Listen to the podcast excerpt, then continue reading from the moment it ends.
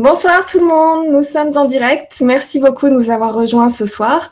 Donc je suis Nora, vous êtes sur LGC2, Lumière sur les mystères de l'univers, une chaîne de la web TV legrandchangement.tv. Voilà, vous n'hésitez pas à poser vos questions euh, sur le, fil de discussion qu'il y a à votre disposition. Si vous voulez savoir comment on fait pour poser des questions pour les prochaines fois, je vous invite à rejoindre donc le site legrandchangement.tv pour avoir les explications, ou alors tout simplement à rejoindre donc euh, la, page YouTube de la chaîne LGC2. Donc c'est la, la page s'appelle LGC TV 2. Donc vous allez sur la page YouTube et euh, à ce moment-là, vous allez pouvoir retrouver le tutoriel qui vous explique comment poser les questions pendant le direct. Et puis sinon, bah, j'ai juste un sourire jusqu'aux oreilles parce que ce soir, je suis très, très, très heureuse de recevoir euh, Madame Pascal Lafargue. Donc, euh, je vous rappelle juste que Madame Pascal Lafargue est médium, parapsychologue, expérimentatrice, auteure et conférencière. Et euh, elle est venue ce soir pour nous expliquer un petit peu tout ce qu'elle fait, comment elle travaille, euh, voilà, et tout et, et, voilà, on essaiera d'en savoir un petit peu plus sur son parcours parce que je sais que ça fait euh, plus de 29 ans que du coup elle se, qu'elle se consacre à l'étude de la parapsychologie et des phénomènes paranormaux. Et c'est vraiment une, une, vraie enquêtrice, donc j'ai hâte que vous puissiez la découvrir et en savoir un petit peu plus sur son travail. Bonsoir Pascal. Bonsoir Nora. Vous allez bien? Je vais très bien, merci.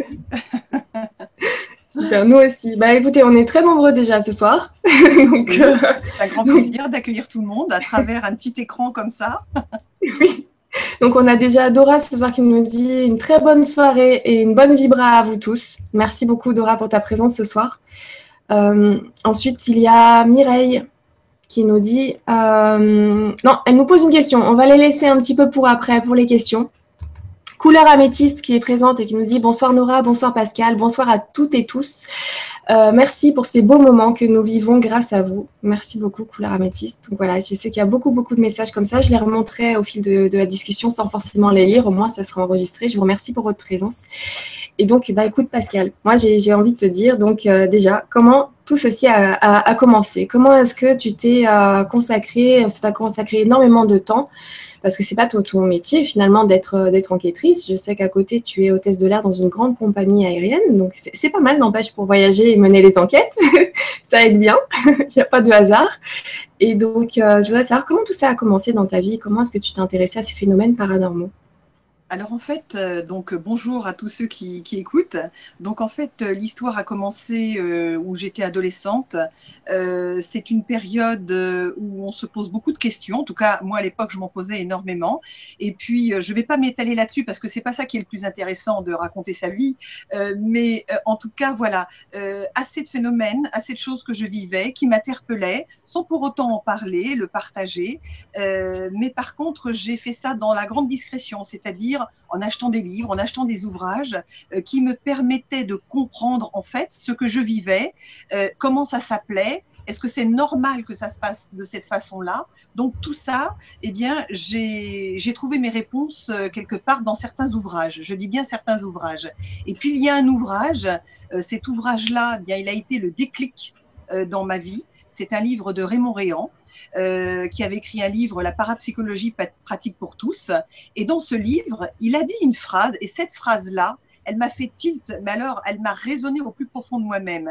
Cette phrase était la suivante. Ce que je fais, d'autres peuvent le faire, et ce que je vois, d'autres peuvent le voir. Pour moi, il démystifiait la notion de pouvoir que beaucoup prétendent détenir. Et ce qui m'intéressait aussi chez cet homme, c'est qu'en fait, il était de formation scientifique il parlait dans ses livres de ses élèves, il parlait de plein de choses. Mais pour revenir juste à la question initiale, j'ai découvert dans ses livres, en fait, que ce qui me tourmentait quand j'étais adolescente, que, du fait que je ne savais pas du tout comment ça s'appelait, c'était la télépathie. Voilà, j'étais une très bonne télépathe, c'est-à-dire que en fait, euh, j'adorais quand il y avait des repas de famille, euh, me taire quand j'étais jeune et puis savoir ce que tout le monde allait dire avant qu'ils ne le disent. Et puis surtout, j'avais des prémonitions, mais très, très, comment dirais-je, précises et qui, même dans le temps, pouvait être très précises. Alors effectivement, il n'y avait aucune gloire de ça, il n'y avait rien du tout, je l'ai constaté, et j'ai juste essayé de comprendre comme peut le faire un scientifique quand il découvre quelque chose. C'est à travers les livres que j'ai trouvé les réponses. Donc j'en reviens à, à, Monsieur Réan. Euh, il parlait donc de ses élèves, des expériences qu'il conduisait, et puis comme parallèlement, eh bien, il se passait des choses, mais comme j'ai un peu un esprit Saint Thomas, je ne crois que ce que je vois. Donc, je me suis dit, la démarche la plus saine et la plus cohérente, enfin à mon, à mon, à mon goût, c'était d'aller étudier et surtout d'aller se faire tester euh, dans, sur ses, ses, facultés psy. Donc en fait, j'ai écrit à ce monsieur, euh, j'ai une réponse très rapide, euh, et c'était en 1983. Euh, et donc, j'ai commencé, ça va faire bientôt 32 euh, ans, le temps passe. Et donc, euh, j'ai commencé donc à, étudier chez lui. Et le premier cours, bah, le premier cours, je m'en souviens comme si c'était hier, puisqu'en fait, c'est un, un, exercice qui vous marque à tout jamais. notre professeur nous remet dans les mains un petit envers dans lequel il y a une feuille séchée et il nous demande de faire parler ce tube. Pour cela, on le place entre nos mains, on se mm. concentre et nous allons exprimer euh, bien euh, ce, ce, que nous ressentons, voyons, entendons, ou, ou, de façon instinctive, sans pour autant voir, etc. Première expérience, premier cours, tout le monde a ce petit tube. Après un temps de concentration, notre professeur euh, nous arrête, arrête le temps donné, nous interroge les uns après les autres, et quand mon tour arrive, euh, j'étais très étonnée parce que j'avais tout vu en 3D en fait, c'est-à-dire j'avais le son, l'image, les sensations, j'avais tout.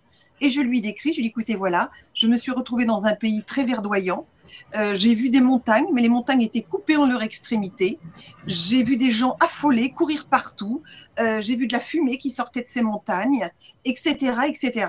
Et là, mon professeur me dit, mais Pascal, c'est absolument incroyable parce que ce morceau de feuille séchée provient du volcan La Soufrière en Martinique. Et en fait, il est tellement bluffé que, mais ça, c'est aussi un souvenir qui restera gravé à tout jamais.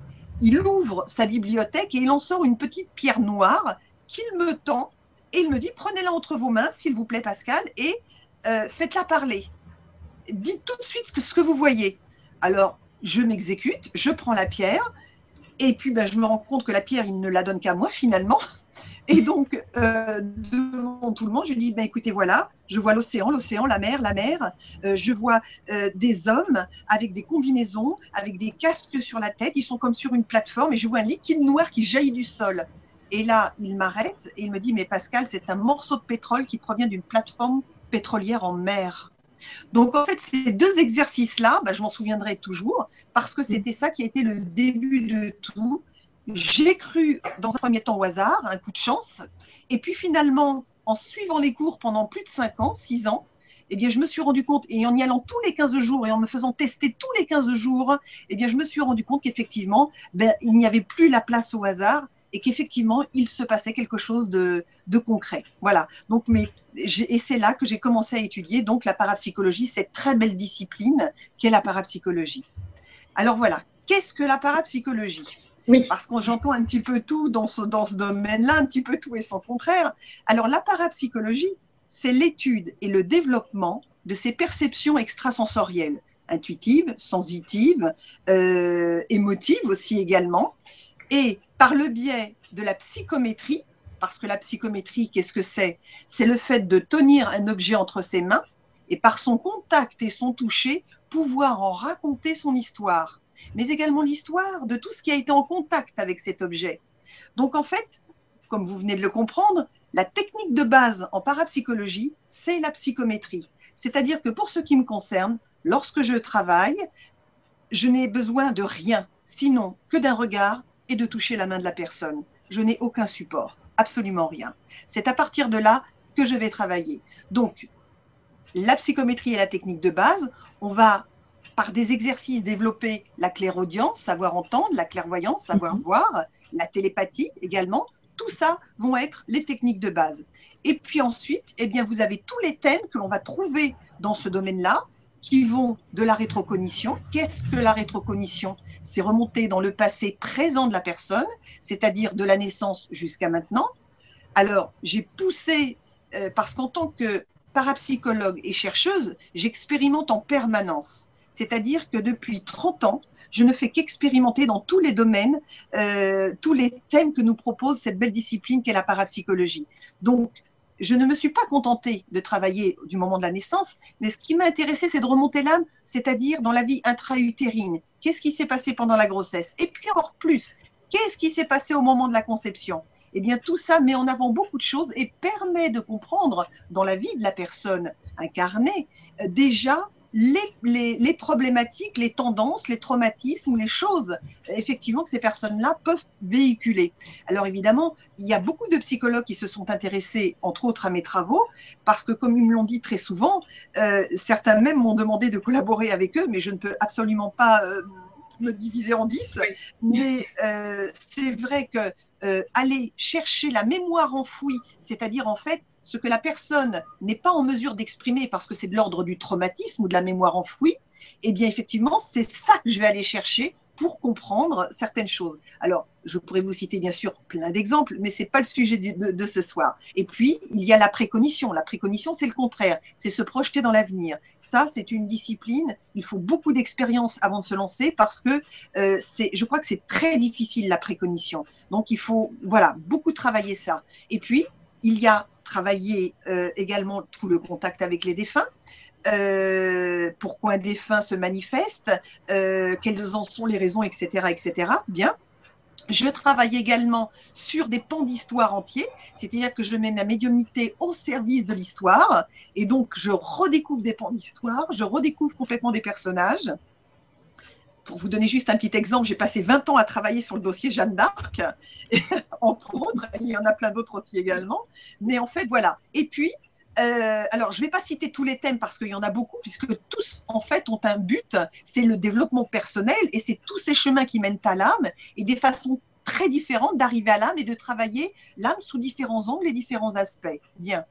Et puis, la réincarnation. Alors, on ne peut pas parler de réincarnation si on ne comprend pas ce qu'est l'entre-deux-vie. Parce que l'entre-deux-vie est intimement lié à la réincarnation. Alors ce soir, je ne parlerai pas de l'entre-deux-vie, euh, parce que l'entre-deux-vie m'a demandé 20 ans de travail et d'expérimentation où j'ai expérimenté étape par étape. D'ailleurs, on peut le retrouver ça, une ébauche de ce travail dans un livre qui s'appelle D'une rive à l'autre. Mais, euh, mais j'expliquerai lors d'une autre émission peut-être. Euh, en tout cas, merci. Donc, euh, pour ce qui concerne la réincarnation, puisque c'est le thème de ce soir, alors, qu'est-ce que la réincarnation? Alors, c'est vrai que dans ce domaine-là, j'entends un petit peu tout et un petit peu tout se, et, se fait aussi également. Alors, la réincarnation, c'est la migration d'une âme d'un corps corps physique. Mais entre ces deux migrations-là, eh bien, il y a l'entre-deux-vie. C'est pour ça que je dis que les deux sont indissociables. Il faut avoir une connaissance de l'entre-deux-vie, avoir suffisamment expérimenté, savoir ce qui s'y passe pour comprendre aussi la réincarnation, puisque l'âme est liée à l'entre-deux-vie. Bien. Alors la réincarnation, donc, c'est la migration d'une âme d'un corps physique à un autre corps physique. Alors, euh, je vais euh, expliquer, il y a beaucoup de choses à dire, mais il va falloir que je condense aussi certaines choses. Alors déjà, je vais parler de ma méthodologie de travail. Cette méthodologie de travail, je l'ai mis au point il y a quelques années, parce que je considère, alors souvent les journalistes ont dit de moi que j'étais, euh, euh, comment dirais-je, euh, une scientifique en fait qui s'ignorait. Mais ça me va bien cette remarque-là. Je ne suis pas de formation scientifique, mais j'aime à dire que mon travail se veut à caractère scientifique. Ah oui. Pourquoi? Parce que j'effectue systématiquement des contrôles de tout. Alors, je vais vous expliquer de comment j'ai mis en place ce travail. Alors, je l'ai mis en place lors d'une première expérience que j'ai conduite, c'était en 1991. Euh, c'était dans le cadre, euh, je vais passer très rapidement là-dessus parce que euh, certaines personnes peut-être ont vu l'émission Mystère à l'époque en 1993, puisqu'en fait cette première enquête a fait l'objet d'un court métrage pour la télévision française, notamment pour TF1, et s'appelait La Révolutionnaire. Et en fait, à l'époque, c'était une collègue de travail et quelques collègues avec qui nous discutions. Et j'avais, comment dirais-je, euh, euh, lors d'une discussion, euh, à cette époque, j'étudiais la parapsychologie et je l'avais proposé, j'avais dit, écoutez, voilà, il se passe des choses quand même incroyables en cours. J'aimerais savoir si, en dehors des cours, il se produit exactement la même chose. Est-ce que vous accepteriez qu'on fasse une expérience sur une vie antérieure? Alors, ils m'ont dit, écoutez, moi, Pascal, euh, pourquoi pas D'autres, ah oui, avec plaisir. Et d'autres, moi, j'y crois pas du tout. Mais je te connais, tu es quelqu'un de droit, sincère. Je suis d'accord pour tenter l'expérience. On se retrouve chez moi. Nous étions quatre quatre ou cinq, euh, quatre, quatre, quatre personnes. Et donc, je prends la main de ma collègue, Anne-Marie, et à partir de là, quand je, lorsque je me concentre, mais ça, je ne l'ai pas souhaité faire ça, je l'ai découvert, c'est pas du tout pareil. C'est-à-dire, en fait, je prends sa main et je me retrouve propulsée dans un autre temps. Cet autre temps va être le 19e siècle, va être la Révolution. Et alors là, je rentre dans des détails inouïs je vois une rue pavée, montante, euh, je vois un homme qui tient des documents dans la main. Cet homme, je sais qu'il est rédacteur en chef d'un journal et qu'on tente de l'assassiner. Mais au moment où l'assassine, il y a une femme dans une boutique qui voit la scène se dérouler sous ses yeux, qui sort de la boutique, qui va le sauver. Et puis j'entends un homme, euh, j'entends Marie-François, Marie-Francis, mais je sais que c'est un haut personnage du gouvernement. Et puis ensuite, tout le déroulé de l'histoire se fait. Je vois une révolutionnaire sur les pavés brandissant un drapeau. Euh, je donne toute une foultitude de détails et à la fin, il faut quand même avoir de l'audace. Je dis que tout ce, qu'on vient, tout ce que je viens de révéler se trouve dans un livre épais, rouge sur la tranche, avec inscrit le prénom Marie. Et que tout ce que je viens de révéler de cette enquête, on va le retrouver dans ce livre. Et que ce livre, eh bien, j'ai un nom de rue, c'est Bourret. Et, euh, et, et je vois une boutique, ah oui, la boutique de Marie, c'est-à-dire au 19e siècle, avec le petit muret, les vitres, les lattes de bois, etc. Et c'est de cette boutique-là qu'elle sort. Et j'ai l'envie de dire que cette boutique, eh bien pour moi, elle existe toujours et qu'on va retrouver un livre, etc. Mais je ne fais pas le lien du tout à ce moment-là entre le livre et la boutique. Assez subjugué par tout ça, euh, la personne me dit, écoute, là, effectivement, le côté révolutionnaire, ça me parle, c'est assez étonnant. Et ce qui va tout déclencher mon histoire, c'est qu'elle va me dire, mais rue Bourret, mais Pascal, il y a une rue Bourret à Paris. Je, sais qu'elle existe, il y a une rue Bourret. Je lui dis, tu es sûre? Elle me fait absolument. Donc, on mène une enquête. Tout le petit groupe décide d'y aller ensemble. On a commencé l'histoire ensemble, on l'a fini ensemble. Et là, quand j'arrive, eh bien, la rue, elle est pavée, elle est montante. Et en avançant, je découvre sous mes yeux la boutique qui correspond en tout point à ce que j'avais décrypté. Et l'inscription autour de la boutique, au-dessus de la boutique, était au passé retrouvé. Alors là, c'était absolument énorme. Sauf que ce jour-là, la porte était fermée. On était extrêmement désolés. Donc, on remonte quelques boutiques, quelques, un peu sur le trottoir. Une boutique est ouverte. Nous entrons dedans et je demande à la personne écoutez, madame, voilà, euh, alors je ne dis pas que je suis parapsychologue et que je médium parapsychologue, je dis voilà, je mène une recherche historique, etc. Savez-vous, dans ce cadre, si la boutique, un petit peu plus loin, alors comme elle ne convoyait pas trop à laquelle boutique de laquelle je parlais, elle sort et, en lui montrant la boutique, elle me dit Ah oui, oui, oui, cette boutique-là, elle me dit Ah ben non, elle dit Vous n'avez pas de chance parce qu'aujourd'hui, elle est fermée. Au moment où elle dit Aujourd'hui, elle est fermée, une femme arrive avec un trousseau de clés et l'introduit dans la serrure de la porte. Elle me dit Oh, allez-y vite, c'est elle, c'est elle. Je lui saute dessus. Il n'y avait pas d'autre monde, tout le groupe est arrivé, on lui saute dessus. En quelques mots, je lui explique, mais vous ne deviez pas être fermé. Elle me dit oui, mais j'ai décidé d'ouvrir. On se retrouve à l'intérieur de la boutique. Il n'y avait que des vieux livres partout. Et au bout d'une heure, dans un premier temps, je prends un livre, je l'ouvre et je vois une femme sur les, drapeaux, sur les pavés qui brandit un drapeau. Et je le referme. Et euh, une de mes amies présentes me dit Mais où il est ton livre tout à l'heure où tu as pris cette femme? Ben, Je lui dis Il est là. Elle y va, elle reprend. Mais elle dit, mais Pascal, c'est ça ta révolutionnaire, c'est ton livre. Et elle dit, regarde, elle tourne le lit, il était épais rouge, je l'ai même ici, hein, il est là. Euh, et il y avait marqué Marie sur la tranche. Alors là, j'ai pas hésité une seule seconde, j'ai acheté le bouquin. Et en entrant rentrant chez moi, eh bien, tout ce que j'avais dit était juste. Le rédacteur en chef, il s'agissait de Louis Blanc. Le Marie-François, c'était Marie-François Sadi Carnot, etc. Et alors pour Louis Blanc, eh bien, il est dit clairement dans le livre qu'un soir, en rentrant de son bureau de rédaction, il a été agressé et euh, ramassé par des passants. C'était sur le livre? Et en fait, ça a été ma vraie première enquête qu'on a fait tous ensemble. Mais le temps avait passé et j'ai voulu recommencer en me disant c'est un coup de bol que j'ai eu parce qu'attendez, faire des révélations dans un livre qui se livre dans une boutique, qui s'est boutique dans une rue, qui s'est rue dans une ville, c'est un petit peu Ça, ça vous suffit pas.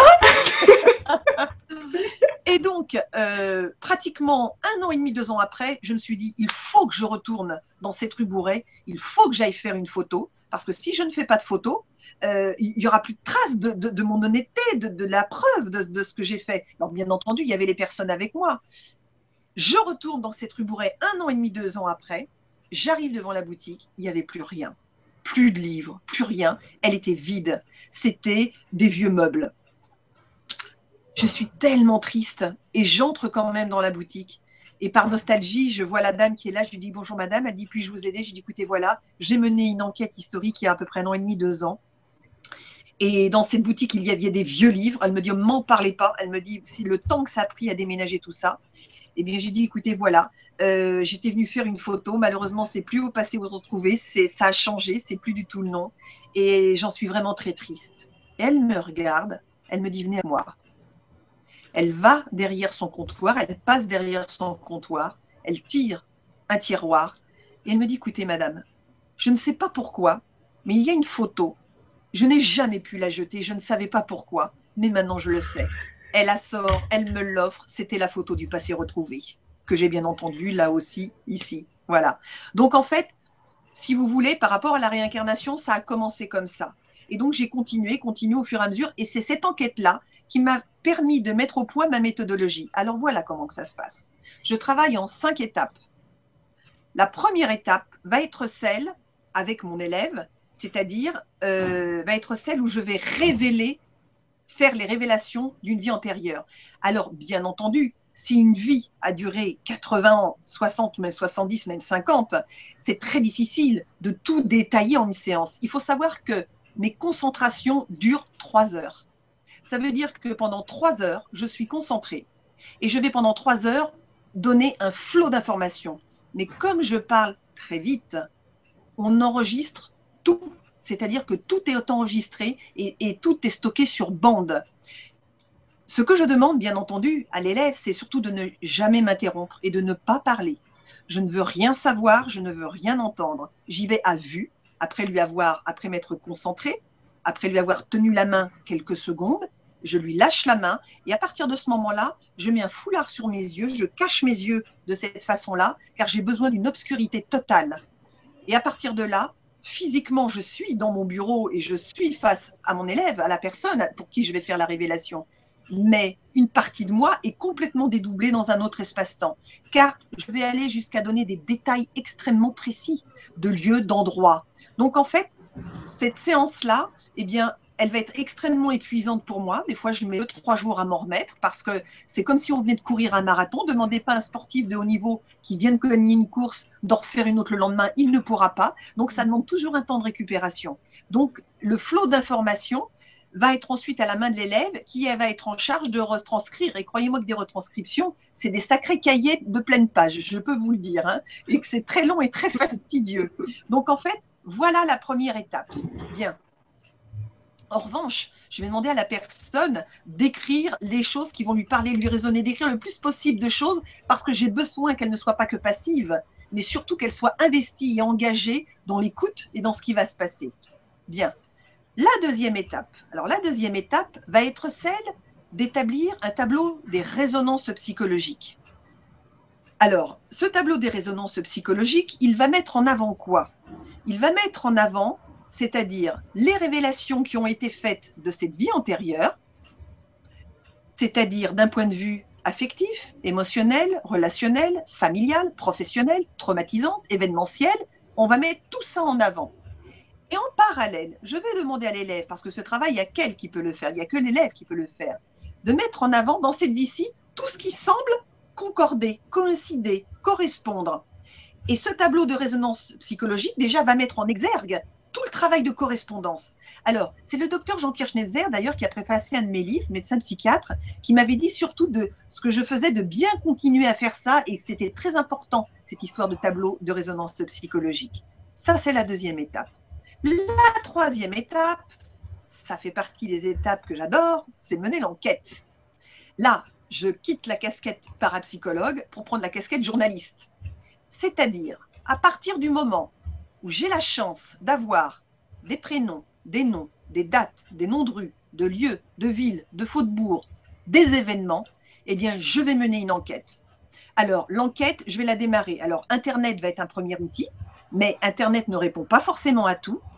Euh, je vais aller sur les archives départementales, sur les offices du tourisme, sur les archives diocésaines quand c'est nécessaire, ou alors euh, toutes les archives de différentes corporations qui vont être mises à ma disposition, eh bien, je vais aller chercher l'information sur les cercles historiques aussi, les historiens. Donc, je vais mener mon enquête. Et je peux vous dire que ce moment-là, il est vraiment extrêmement il n'y a pas vraiment de mots pour expliquer, parce que quand vous faites des révélations et que d'un seul coup, vous réalisez que ça existe ou que c'est vrai, combien de fois j'en tremblais et je, me dis, mais c'est pas possible, ça dépasse l'entendement, ça dépasse l'entendement, c'est pas possible. Donc, ça, c'est la troisième étape. La quatrième étape. Alors, je crois qu'en fait, je les aime toutes les étapes, mais celle-là, elle réserve quand même quelque chose d'incroyable. Eh bien, la quatrième étape, quand l'élève le souhaite, c'est d'aller sur le terrain et d'aller enquêter. Alors, au départ, quand j'ai commencé à aller sur le terrain, pour moi, il y avait deux raisons pour lesquelles j'allais sur le terrain. La première, eh bien, me retrouvant sur les lieux décrits peut-être des mois et un an ou deux auparavant, me remettre dans le contexte de la révélation et euh, dans l'énergie du lieu que j'ai vu afin d'obtenir plus d'informations. Parce qu'il faut quand même dire que quand on part en enquête, parfois, je n'ai pas 100%. Euh, j'ai une bonne partie d'informations, mais je n'ai pas tout. Donc, en fait, pour venir chercher une information supplémentaire. Et la deuxième raison pour laquelle, eh bien, la personne se trouvant confrontée au lieu où elle a vécu dans sa vie antérieure, peut-être avoir des réminiscences et des informations qui lui parviennent euh, et qui viendraient confirmer certaines choses. Mais ce que je n'avais pas imaginé, c'est qu'il y avait une troisième raison quand j'allais sur le terrain. C'est que d'un seul coup, en allant sur le terrain, que ce soit en Espagne, en Italie, en Irlande, en Écosse, en Angleterre, en Grèce, en Allemagne, en Suisse, que sais-je, où j'ai pu aller, eh bien, je vais rencontrer des gens qui vont se trouver reliés à mon enquête, à mon histoire et à la personne pour qui je mène la recherche de vie antérieure. Ça dépasse l'entendement. Si ces personnes-là viennent à nous, il y en a parfois qui, eux, se révèlent être liés à mon histoire parce qu'ils m'annoncent qui ils sont. Je vous assure, c'est absolument incroyable. J'ai souvent dit que quand l'acte est juste, les portes s'ouvrent. Et elles s'ouvrent. En tout cas, je ne fais que remercier, je passe mon temps à remercier tous les jours. La cinquième étape, la cinquième étape va être celle d'en faire la synthèse, c'est-à-dire à partir du moment, pour moi, faire ce travail-là euh, n'a pas pour but de satisfaire un ego, euh, c'est d'aller, j'ai besoin d'aller dans le fond des choses, dans la profondeur des choses. Euh, sinon, ça ne m'intéresse pas. ce qui m'intéresse aussi, c'est d'un point de vue, alors scientifique, entre guillemets, de prouver et de démontrer que la réincarnation peut exister. Enfin, de prouver, pas de prouver, de démontrer que ça peut être possible, pas de prouver, mais de démontrer que ça peut être possible. C'est pour ça que je mène tout ce travail de cette façon-là. Et cette cinquième étape, justement, va permettre, en collaboration avec l'élève, justement, de, euh, comment dirais-je, euh, de mettre un petit peu en avant les problèmes où ça bloque, pourquoi ça bloque, d'essayer de décrypter des problématiques, mais surtout ce travail-là va servir aussi à un développement personnel et à comprendre des choses de soi, dans des fois même des choses très obscures, très enfouies, très traumatisantes. Eh bien, c'est tous ces voiles-là que ça va lever. Donc, voilà ces cinq étapes et la façon dont je travaille. Alors maintenant, ce que j'ai pu aussi constater, là je rentre un petit peu dans le côté technique et je vais rentrer dans l'exemple concret, vous allez voir, c'est qu'est-ce que j'ai pu découvrir d'une vie à l'autre. Alors, passionnant. ce que j'ai pu découvrir d'une vie à l'autre. Alors, je vais vous le dire. Alors, tout d'abord, euh, des marques corporelles identiques, des épreuves identiques. Parfois, rencontrer les mêmes personnes, les mêmes lieux d'habitation, des schémas identiques, tant d'un point de vue affectif, émotionnel ou relationnel, des douleurs physiques identiques, parfois le même problème de santé, le même profil psychologique, des caractéristiques physiques semblables et au même endroit, au même endroit, le même prénom ou le même nom de famille, des personnes, alors là écoutez, c'est fort, des personnes ayant été des amis de la personne qui vivait au 19e, mais qui se retrouvent dans l'arbre généalogique de la personne qui vit actuellement Ça veut dire que non seulement la personne fait partie de son arbre généalogique, et elle l'a connu dans une vie antérieure. Des passions identiques, parfois le même métier, des goûts vestimentaires identiques, se retrouver face à un même conflit, les mêmes peurs, les mêmes phobies, le même accident. Alors, je vais m'arrêter là pour la liste, parce qu'elle est encore plus longue, mais là, déjà, je vous donne un petit peu un aperçu. Forcément, 30 ans d'enquête, on fait, à un moment donné, on arrive à des, comment dirais-je, on fait, des, on fait des conclusions, on tire des bilans de tout cela. Alors, je voudrais revenir sur certains aspects. Je vais vous parler de cette enquête que j'avais menée, c'était en Bretagne. Euh, d'ailleurs, je l'ai écrit dans un de mes livres. Et cette enquête me menait, m'avait fait retrouver la réincarnation de Judith Gauthier. Et euh, cette réincarnation, en fait, et mais c'était absolument incroyable. Quand je pars en enquête, tout est prêt à l'avance. Hein. C'est-à-dire, mes rendez-vous sont fixés à telle heure avec telle personne. Euh, il y a un plan qui est fait, ce qu'on doit faire tous les jours, etc., etc. Bien. Donc, j'arrive au conservatoire, euh, pardon, au musée où je dois, voir le conservateur du musée de la ville où je dois aller. Et euh, ce musée était fermé pour cause de travaux. Sauf qu'il n'était pas à l'heure un quart d'heure, une demi-heure, une heure, une heure et demie passe, deux heures presque. Et là, vraiment, euh, les employés arrivent, me disent, écoutez, entrez dans le musée, il est pour vous, faites ce que vous voulez, parce que vraiment, nous sommes vraiment désolés de ce qui se passe. Donc, je vais entrer dans ce musée. Bien entendu, je vais avoir des objets qui vont m'intéresser. Mais c'est vrai que j'en ai un petit peu marre d'attendre, parce que moi, ça bouscule tous mes rendez-vous qui vont suivre. Eh bien, le conservateur arrive, complètement, comment dirais-je, désolé de cette attente qui nous a fait subir. Il me dit montez dans mon bureau. Il me dit écoutez, Madame Lafargue, je suis vraiment désolée de vous avoir fait attendre, mais écoutez, voilà, je vais vous donner les coordonnées d'une femme qui saura encore mieux répondre sur la famille Gauthier, car elle est vraiment euh, sur le sujet, elle a une grande connaissance, etc. Bien, je prends les coordonnées de cette femme, il me donne deux numéros de téléphone, un numéro parisien et un numéro de la ville où j'étais en Bretagne, puisqu'en fait, elle avait une maison de campagne dans cette ville. Et il me dit, des fois, elle vient l'été, elle dit, c'est pas forcément une période, mais il dit, on ne sait jamais, je vous donne les deux numéros. Premier réflexe, j'appelle Paris. Je tombe sur un jeune homme. Je dis, bonjour monsieur, pourrais-je parler à madame Intel Ah non, ma mère n'est pas là. Ah, quel dommage. Et savez-vous quand elle va rentrer Ah bien écoutez, je peux vous dire qu'elle n'est pas près de rentrer. Elle a pris la voiture il y a deux heures pour partir en Bretagne dans notre maison. ok. Je lui dis, écoutez, ça m'arrange énormément. Je suis actuellement. Ah, mais appelez-la vers 5 heures, il n'y a pas de problème. Je l'appelle vers 18 heures. Le contact, je passe tous les détails pour faire vite. Le, contact passe terriblement entre nous. Elle accepte de nous recevoir. Je dis nous parce qu'il y avait la personne qui réincarne Judith Gauthier qui était avec moi et d'autres personnes. Elle nous reçoit. Je commence à l'interviewer, je demande l'autorisation, je lui branche le micro, je mets le magnétophone en route et je commence à lui poser des questions sur la famille Gauthier. Et elle me regarde et je sens qu'il y a un truc qui se passe quand même. Et donc, j'induis dans la conversation à un moment donné, Madame, croyez-vous en la vie après la mort? Elle me regarde, elle me fait tout à fait. Je me dis, ok, je vais un peu plus loin. Croyez-vous en la réincarnation? Et elle me dit complètement. Elle me dit, Madame, j'ai quelque chose à vous dire. J'ai tout de suite vu dans vos yeux que vous n'étiez pas ce que vous prétendiez être une, en faisant des recherches historiques. Et là, elle a froid, elle se lève, elle va prendre un gilet et elle me dit pourquoi vous me posez toutes ces questions-là, mais vous, vous, pouvez parler. Et là, je lâche le morceau en lui disant, bien voilà, la personne qui est à côté de moi est la réincarnation de Judith Gauthier, ce qui a généré notre venue ici et le fait que je vous rencontre.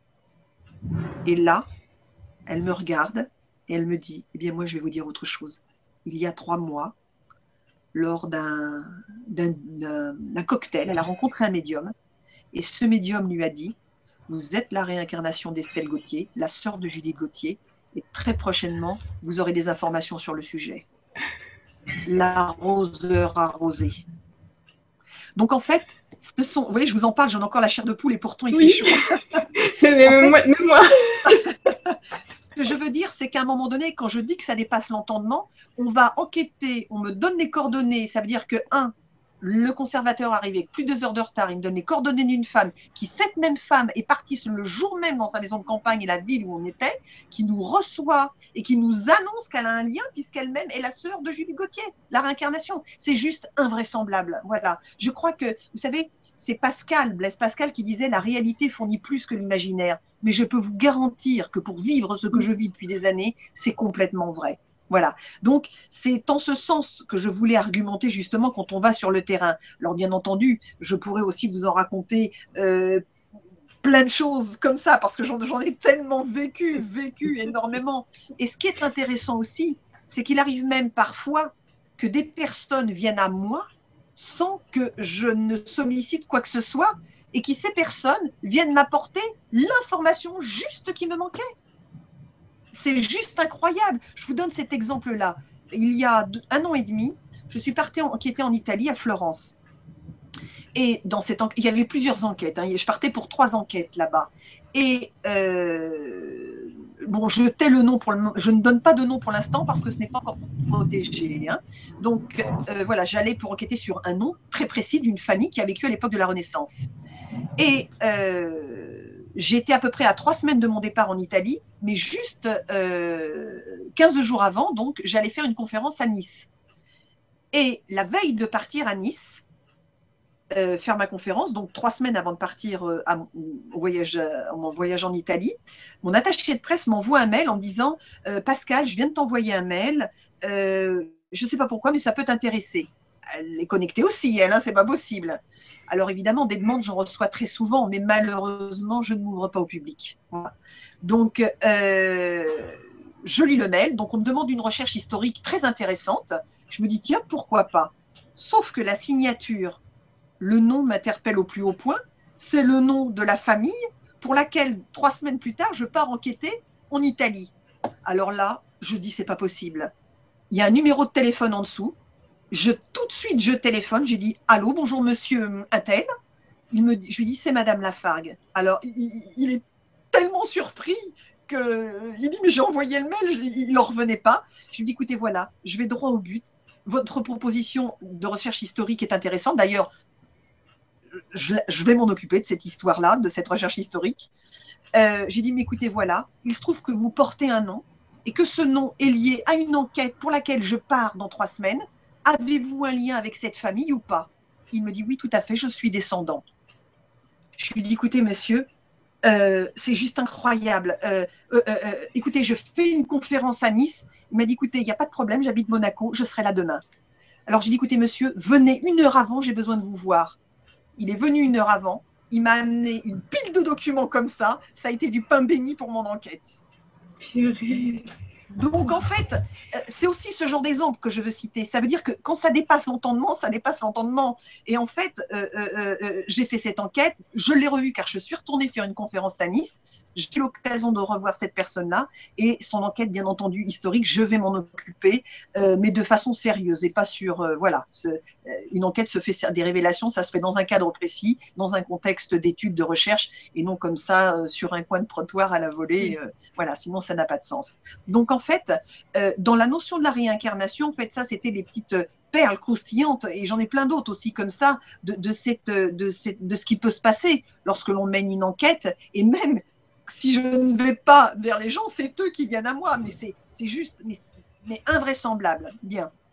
Alors, qu'est-ce que j'ai pu souvent constater dans, le, dans la réincarnation d'une vie à l'autre? Eh bien, j'ai pu constater, je vous ai cité tout à l'heure les différents aspects que j'ai mis en exergue hein, d'une vie antérieure à, à, une vie, euh, comment dirais-je, euh, une vie actuelle. Eh bien, ces, problématiques qu'on retrouve qui sont presque, qui sont tellement percutants et précis euh, par exemple, euh, c'est un exemple que je cite comme ça, euh, dans un cadre de cours avec mes élèves, nous travaillons sur la santé, mais la santé, c'est-à-dire le but était de déterminer est-ce que le problème de santé est karmique, génétique, ou alors ponctuel, ou alors quelle est la cause, en fait, d'aller chercher la cause du problème de santé. Mm-hmm je, procède par le principe du tirage au sort en cours. Donc, je mets les prénoms de mes élèves sur des petits papiers que je plie en quatre. Et puis, la main du destin tire l'heureux ou l'heureuse tiré au sort ce jour-là. Et ce jour-là, euh, c'est un de mes élèves qui va être tiré au sort. Et je vais, euh, comme je, me concentre avec mes élèves, hein, je, fais pas, je fais le travail avec eux, hein, à un niveau d'étude, je, je m'investis dans les expériences. Bien. Et je vais, euh, comment dirais-je, euh, lui faire la. Les élèves, après le temps de concentration, vont s'exprimer. Alors tout le monde attend ce que je vais dire. Et je lui dis écoutez, voilà, euh, j'ai ressenti que vous souffriez de, de, migraines extrêmement récurrentes et que ces problèmes de migraines récurrentes, j'ai essayé de comprendre à quoi elles étaient liées. Tout de suite, je me suis retrouvée dans le cockpit d'un avion militaire, derrière, et j'ai vu qu'en fait, vous étiez aux commandes d'un avion. J'ai vu un obus arriver. Cet obus a tapé, votre a tapé la carlingue et est venu se loger à l'arrière de votre crâne. Et donc, c'est une douleur euh, réminiscente, en fait, qui, est restée imprégnée de ça. Alors, évidemment, la révélation euh, pour l'émission, je vous la fais très courte. Hein, Mais je vous en ai dit l'essentiel. Très interpellé, l'élève est très ému, me dit la, la personne Écoutez, Pascal, euh, ce que vous dites me parle énormément, me touche beaucoup et me parle énormément. Et je vous confirme que je souffre de migraines récurrentes, euh, que j'ai passé des examens et que visiblement, ils n'ont rien trouvé. Bien. Il m'a dit, écoutez, Pascal, je souhaite, lors d'un prochain rendez-vous que nous aurons ensemble, pouvoir travailler plus sur cet aviateur. Nous allons faire la séance et là, je vais donner des tonnes d'informations sur cet aviateur et par chance, avoir un nom je vais mener, nous allons mener une enquête, parce que pour moi, c'est une affaire, même si je révèle, c'est une affaire collective. Donc en fait, nous allons mener une enquête. Et nous allons découvrir. Quand j'ai découvert ça, je n'ai pas pu me lever de mon siège, tellement c'était invraisemblable. Il est dit que le 3 mars 1945, cet aviateur est mort parce qu'il a reçu un obus, que cet obus a touché son avion, la carlingue, lui a touché l'arrière du crâne, il est mort sur le coup et il s'est craché. Tout était juste. On est même allé plus loin. C'est-à-dire qu'en fait, nous avons mené l'enquête, on est allé en base militaire, on est allé sur une base militaire parce qu'il y avait des vestiges de, de, l'avion qui s'était craché, justement. Euh, nous avons mené toute une enquête. Alors, les résonances psychologiques, je ne vous en parle même pas. Euh, C'était une répétition absolument incroyable, complètement incroyable. Mais en, pardon, en allant enquêter sur cette base militaire, qu'est-ce qu'on va apprendre? On va apprendre que le mécanicien avion qui s'occupait de l'avion de cette dont je tairai le nom, hein, ça reste très anonyme pour l'instant, dont je tairai le nom, euh, on apprend par une personne qu'on a rencontrée qu'il est toujours en vie. Alors évidemment, quand j'entends ça, je, dis à, euh, à la personne, on va l'appeler, on va dire Antoine. Voilà, on, euh, va l'appeler Antoine. Euh, c'est pas Antoine de Saint-Exupéry, hein, je vous le dis tout de suite, hein, pour pas que ça fasse de confusion, ça n'a rien à voir avec ça. On va l'appeler Antoine. Et je lui dis, vous avez entendu ce qu'il a dit, si cet homme est toujours en vie, mais il faut aller le rencontrer. Ça veut dire que cet homme, c'est lui qui était votre mécanicien avion, mais il faut pas laisser passer cette occasion qui m'a dit oui, oui, vous avez raison, donc il lui a écrit, etc. Il a pris contact. Et cet homme, qu'il a, alors comme il tardait un peu à répondre par écrit, il lui a téléphoné. Et cet homme lui a dit, je vous recevrai avec plaisir, mais faites vite, j'ai 91 ans. Nous sommes partis, nous l'avons rencontré, nous avons passé toute la journée avec lui. J'ai des photos, des vidéos de notre rencontre. Cet homme n'a jamais su qu'il avait à côté la réincarnation de l'aviateur qui l'a servi. Mais je peux vous dire que l'émotion qu'il y avait entre les deux hommes, cette pudeur, ce respect, moi qui l'ai vécu en tant que témoin direct, c'était absolument incroyable, absolument incroyable. Comme si les âmes s'étaient reconnues. Oui, sans le dire, sans le dire. Mais vous allez voir ce qui s'est passé à la fin. Grâce à lui, on a pu avoir certaines photographies, dont une photographie qui est unique, que lui seul possédait, c'est la photo de cet aviateur craché au sol avec son avion. C'est une photo qui avait été prise par les Allemands. Elle lui était revenue. Il a accepté qu'on en ait chacune une copie et on a une copie de cette, de, cette, de cette photo. C'est absolument incroyable. Cet homme était capable de vous dire que telle année, un P-47 a tiré tant de coups, etc. Ça veut dire qu'il avait une précision d'horlogerie presque sur ce qu'il expliquait. Et à un moment donné, je vais lui poser la question suivante parce que le but, c'était d'en savoir le plus possible sur cet homme. Et je vais lui dire, pouvez-vous me parler d'un tel? Et entre ses bons côtés, ses mauvais côtés. Comment était-il? Et cet homme, très élégant, de 92 ans, bien mis, costumé, va me dire Vous savez, madame, madame Lafargue, quand dans sa vie, on a eu la chance d'être aux côtés d'une personne comme ça et de servir cette personne-là, les mauvais côtés n'ont aucun intérêt. Et là, on prend une leçon d'humilité. Je vous assure, j'ai eu les larmes aux yeux à plusieurs reprises parce que la vie, la vraie vie, c'est ça. C'est le respect, c'est l'humilité. C'est ça, les vraies choses de la vie. Et qu'en fait, 50 ans plus tard, l'amour et le respect, plus de 50 ans plus tard, qu'il portait à cet homme, n'avait pas bougé d'un poil. Il ne s'est même pas autorisé à une réflexion déplaisante. Il était totalement dans le respect. Et ça, c'est des choses qui m'émeut au plus haut point. Quand nous nous sommes quittés, il a serré la main donc, de, cette personne, on va dire Antoine, et à moi, il a fait la chose suivante. Si vous saviez, comme je suis content de lui avoir parlé, avec sa main comme ça, qui partait de la gorge sur le plexus. En psychologie comportementale, ça veut tout dire, ce geste-là. Ça veut dire, bien sûr, vous m'avez pas dit qui c'est, mais mon âme le sait et ça a parlé à mon âme. C'est-à-dire, en fait, ça a été toujours un, discours subliminal, avec un langage subliminal, mais qui, ce langage-là, permettait de comprendre pour les uns et pour les autres qui s'étaient reconnus ces deux hommes. Et nous avons eu raison de le faire sans trop tarder, parce que j'ai appris récemment qu'il était décédé. Donc je suis très heureuse de l'avoir fait. Voilà. Donc en fait, euh, la, notion en plus, bon, cette personne dans cette vie-ci, il y avait un lien puisque cette personne dans cette vie-ci a été pilote de chasse. Je l'ai appris par la suite. Donc en fait, les corrélations étaient, mon Dieu, mais ô combien absolument incroyables. Mais ce qui est intéressant, et le fait justement de ne pas m'ouvrir au public, je peux considérer mon travail, je dirais presque mon œuvre maintenant au bout de 30 ans, parce que c'est considérable. Les milliers d'heures de bandes enregistrées que j'ai de révélations, euh, c'est absolument incroyable. Eh bien, je pensais que le problème venait de cet aviateur, ce problème de migraine. Mais en continuant notre travail de vie antérieure, eh bien, je vais découvrir qu'à un moment donné, une des révélations va m'amener au XVIIe siècle. Au XVIIe siècle, c'est un moine qui va vivre au XVIIe siècle et qui va, euh, comment dirais-je, euh, sur la demande du roi de l'époque, euh, aller dans des archives un peu à droite à gauche. Et les recherches, ça c'est pas moi qui l'ai découvert, c'est la personne pour qui j'ai fait les, révélations qui l'a découvert. Et en fait, dans les recherches, il est dit que ce moine partait à cheval, que les routes étaient et que le chemin était très long parce qu'il est allé même jusque dans les archives diocésaines en Italie.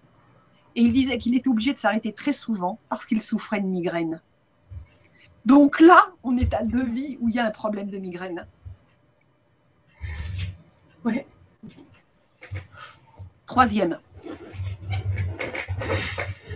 J'ai découvert sur la même personne aussi également qu'il avait été professeur à l'université d'Oxford avant l'aviateur au 19e siècle. Ce professeur, on va le retrouver. Alors évidemment, on l'a retrouvé grâce aux archives euh, euh, du lieu et de l'école dans lequel il est, mais grâce aussi parce que eh ben, j'ai eu un nom. Hein, euh, et j'ai été complètement guidée pour retrouver cet homme. On va mener une enquête à Oxford, nous allons aller à Oxford, et là, il va se passer encore des choses incroyables. C'est-à-dire, et c'est pour ça que l'important d'aller au bout des choses, enfin, euh, en tout cas pour ce qui me concerne, c'est qu'en fait, on sait que cet homme travaillait beaucoup. je crois de mémoire qu'il avait aussi des maux de tête. donc on en est encore à trois vies, et qu'en fait, entre l'aviateur, le professeur et la personne qui vit maintenant, ces trois personnages-là étaient mariés et avaient tous quatre enfants. C'est déjà curieux au niveau de la résonance familiale. Déjà très curieux. Mais ce qui est intéressant, c'est qu'on a découvert donc dans l'école dans laquelle il, enseignait euh, et dans la ville, dans la maison où il a vécu, mais là aussi où il a été enterré. Donc, on se dirige, on, s'excentre un petit peu du centre-ville pour aller en direction du cimetière. Et là, près du cimetière, eh bien, on va chercher la tombe un peu partout parce que vous savez, en Angleterre, vous avez l'église et au, milieu et puis le cimetière un peu avec les tombes dans l'herbe un peu partout. C'est pas du tout comme en France. Bien. On va découvrir la tombe et on va rester un bon moment sur cette tombe parce que c'est ce qui était écrit a énormément interpellé la personne concernée. Mais il va se passer encore un événement incroyable dans cette église, dans, laquelle, dans le lieu dans lequel nous sommes, il s'est marié et il y a eu sa messe d'inhumation. Donc, bien entendu, nous voulions rentrer dans cette église. Malheureusement, ce jour-là, elle était fermée. Nous restons un moment devant la tombe à discuter, à deviser, on échange, à toutes des discussions très profondes. Le temps passe, on ne s'en rend pas bien compte et il est temps de repartir pour continuer l'enquête. Il est peut-être resté une heure, une heure et demie, c'est très difficile à déterminer parce que le temps, on est déconnecté du temps dans ces moments-là. Nous repartons, mais pour ce qui me concerne, j'ai quand même un goût d'inachevé. Je n'ai pas pu entrer dans cette église. Donc le groupe part en procession, sort du cimetière et commence à tourner sur la gauche pour retourner dans le centre-ville. Et moi, je traîne des pieds, je traîne des pieds, je traîne des pieds, je reste en. Et puis alors, euh, le groupe se retourne en disant Mais Pascal, venez, venez. Oui, oui, j'arrive, j'arrive. Et j'étais tellement désolée, tellement désolée qu'on n'ait pas pu entrer dans cette église. Quand d'un seul coup, une voiture entre sur le petit chemin dans lequel j'étais, je me mets de côté de profil, je vois passer la voiture devant moi à deux à l'heure, hein, et je vois un homme habillé en curé. Là, je dis non. Je retourne, il avait à peine ouvert la porte, je crois que je lui ai même ouverte la porte. Et donc, je lui demande, je lui dis, monsieur, alors évidemment, quand il sort, il n'est pas du tout habillé en curé, il est habillé en costume foncé. Euh, alors que moi, j'avais vu une toge, enfin, j'avais vu, mais c'était une superposition euh, de vues que j'avais eu d'informations. Et il sort de sa voiture. Je dis écoutez, monsieur, êtes-vous le curé, le prêtre de cette église? Alors il me fait oui, tout à fait. Je lui dis écoutez, voilà, je suis historienne, je mène une enquête. J'aurais tellement voulu entrer dans votre église. Quel dommage. Je lui dis elle, elle était fermée, votre église? Il me dit oui, oui. Ah, mais il dit j'étais en train de travailler, j'avais oublié quelque chose, il fallait que je revienne les chercher. Et je lui dis est-ce qu'on peut entrer? Il m'a dit oui. Le groupe, voyant que je ne revenais pas, je leur fais un signe au loin, tout le monde arrive en courant. Eh bien, figurez-vous qu'il nous a ouvert l'église il a allumé dans un petit coin près de l'hôtel la lumière et il nous a fait une messe privée. Donc en fait, on a pu quand même entrer dans cette église. C'est pour ça quand je vous dis, alors elle s'ouvre les portes au sens propre, mais aussi au sens figuré. Donc en fait, là, on est dans des schémas de répétition sur la notion de migraine dont je vous parlais, familiale, de vie, c'est très long, mais j'en dis, je vais en, dire, comment dirais-je, un minimum pour pouvoir aussi euh, parler de plein d'autres choses. Mais ce qui est aussi troublant, encore sur cette personne-là, c'est que je vais lui faire une autre révélation. Et cette révélation va faire qu'il va être encore un moine au XVe siècle qui vit en France dans un monastère dont j'aurai le nom tout de suite. On va faire l'enquête, enfin, c'est surtout lui qui va le découvrir, puisque moi je lui donne les informations, il va, il va faire les premières enquêtes, il va le trouver. Mais qu'est-ce qu'on va découvrir? Enfin, surtout lui, c'est lui qui va le découvrir, même si je dis que c'est du collectif. Eh bien, vous vous rappelez ce prêtre dont je parle du XVIIe siècle, qui euh, partait à cheval en Italie, etc., euh, etc. Euh, eh bien, figurez-vous que ce prêtre, dans ses écrits, il a laissé des écrits, citait un homme qui a vécu au XVe siècle pour qui il avait une grande admiration.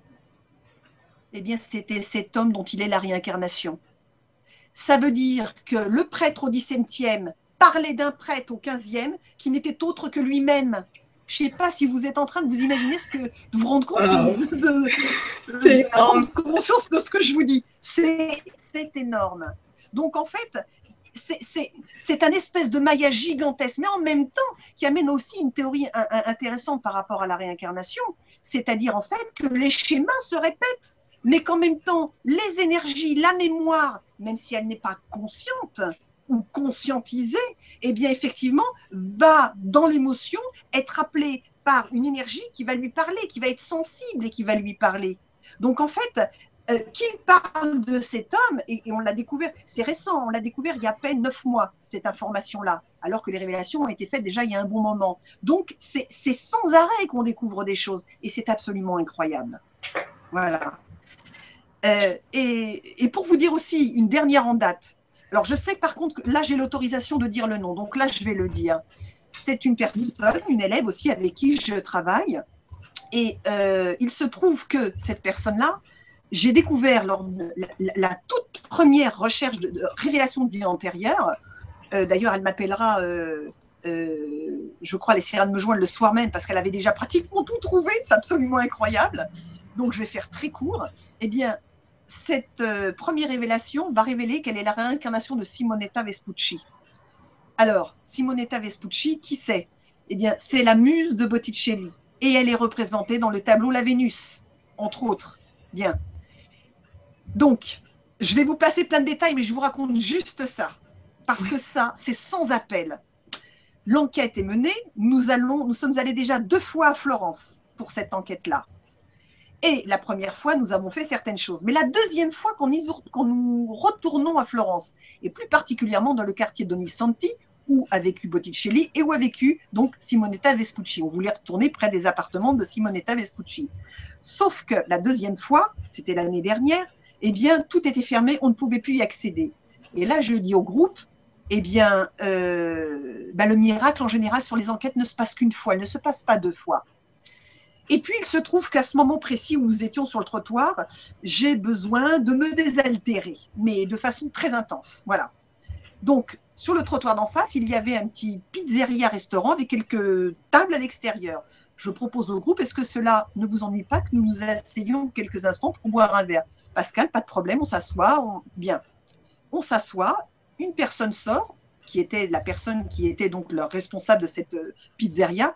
Écoutez, mesdames, si c'est pour déjeuner, c'est trop tard, c'est fermé. Non, non, on ne veut pas du tout déjeuner, on voudrait juste boire un verre. Dans ces cas-là, je prends commande et je viens, vous servir et il n'y a pas de souci, car je dois partir, je suis pressée. Très bien. On s'installe, on prend commande, il vient nous servir et il nous demande euh, qu'est-ce que vous faites là Pourquoi vous êtes venu là? Donc, je lui dis, écoutez, voilà, euh, euh, je suis historienne, enfin, je mène des, je suis pas historienne, je mène des recherches historiques et je m'intéresse à certaines choses. C'est la raison pour laquelle, etc. Il me regarde, il regarde les gens du groupe et il fait à ce moment-là, don't move, don't move. Ne bougez pas, ne bougez pas, je reviens tout de suite. Il rentre dans le restaurant, il sort en courant, comme un fou, il traverse la rue, un électron libre dans la rue.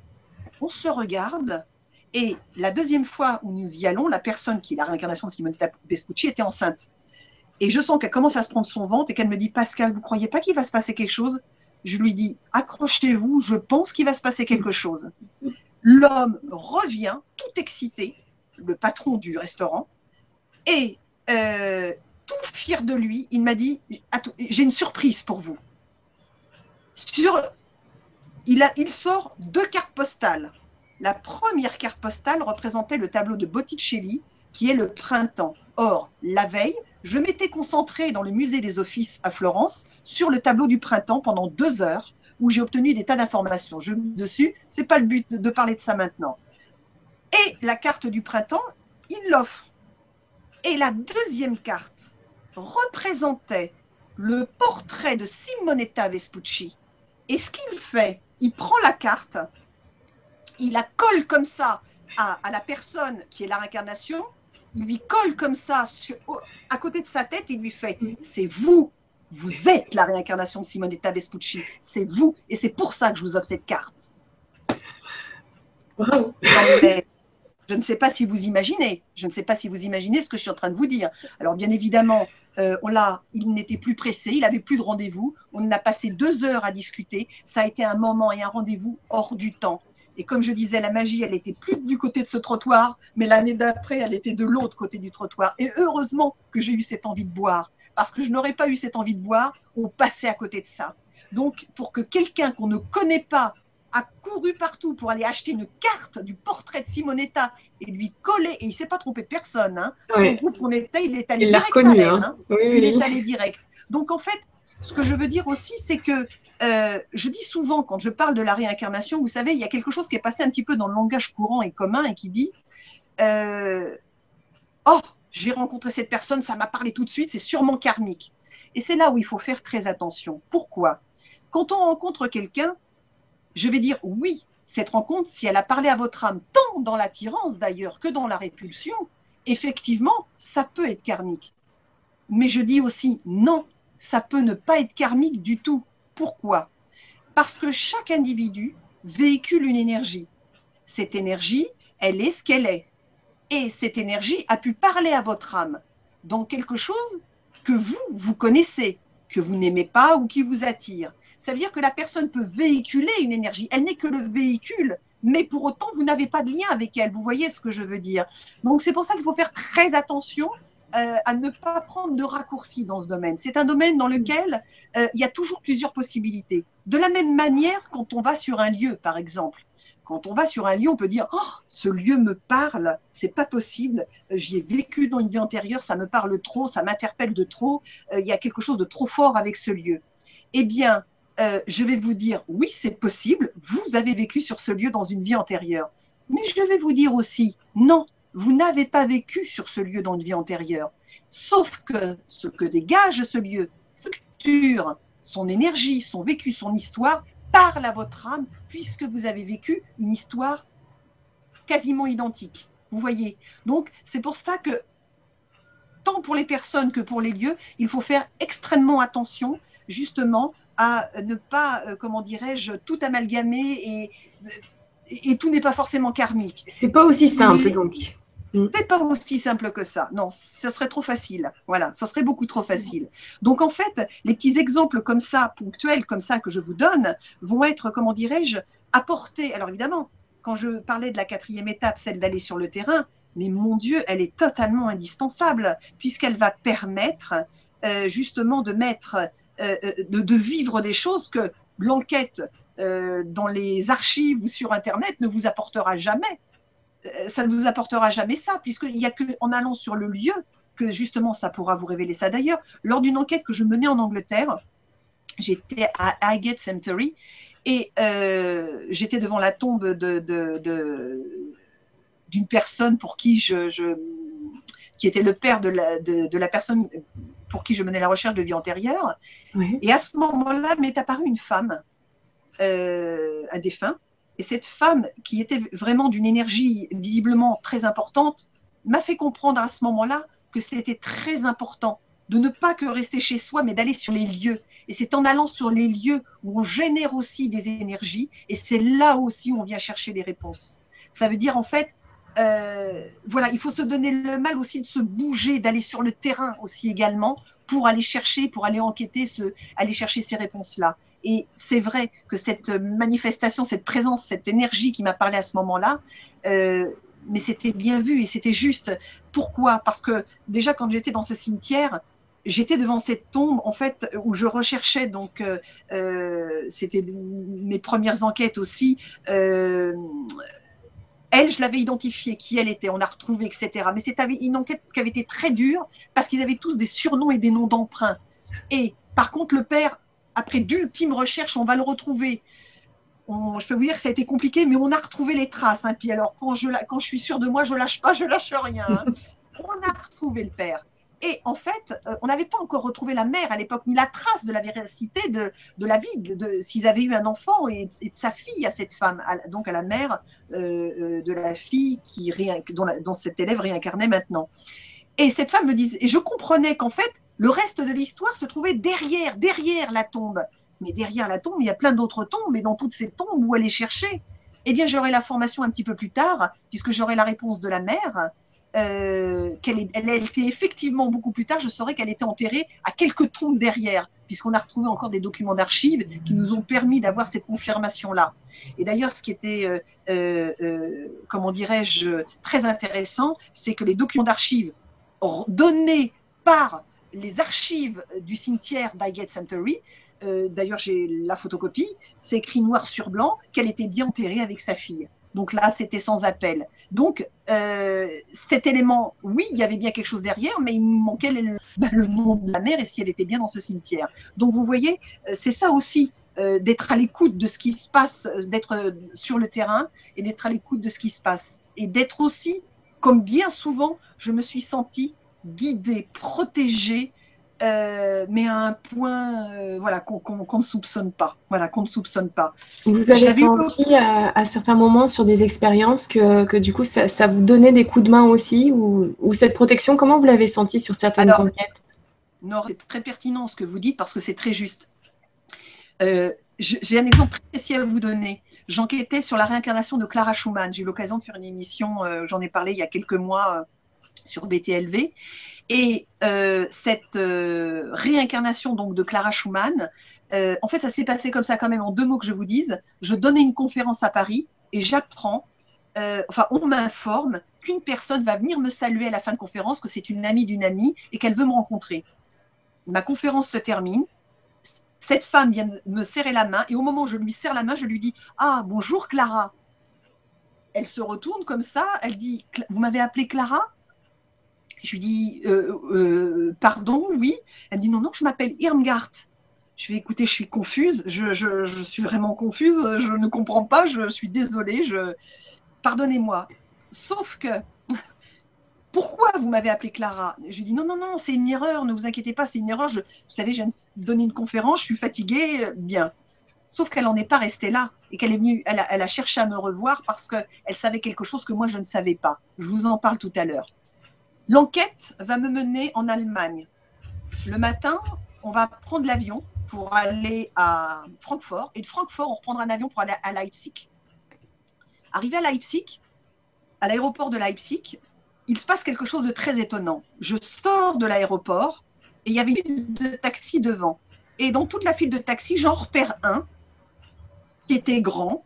tous les, les, chauffeurs étaient devant leur voiture, comme ça.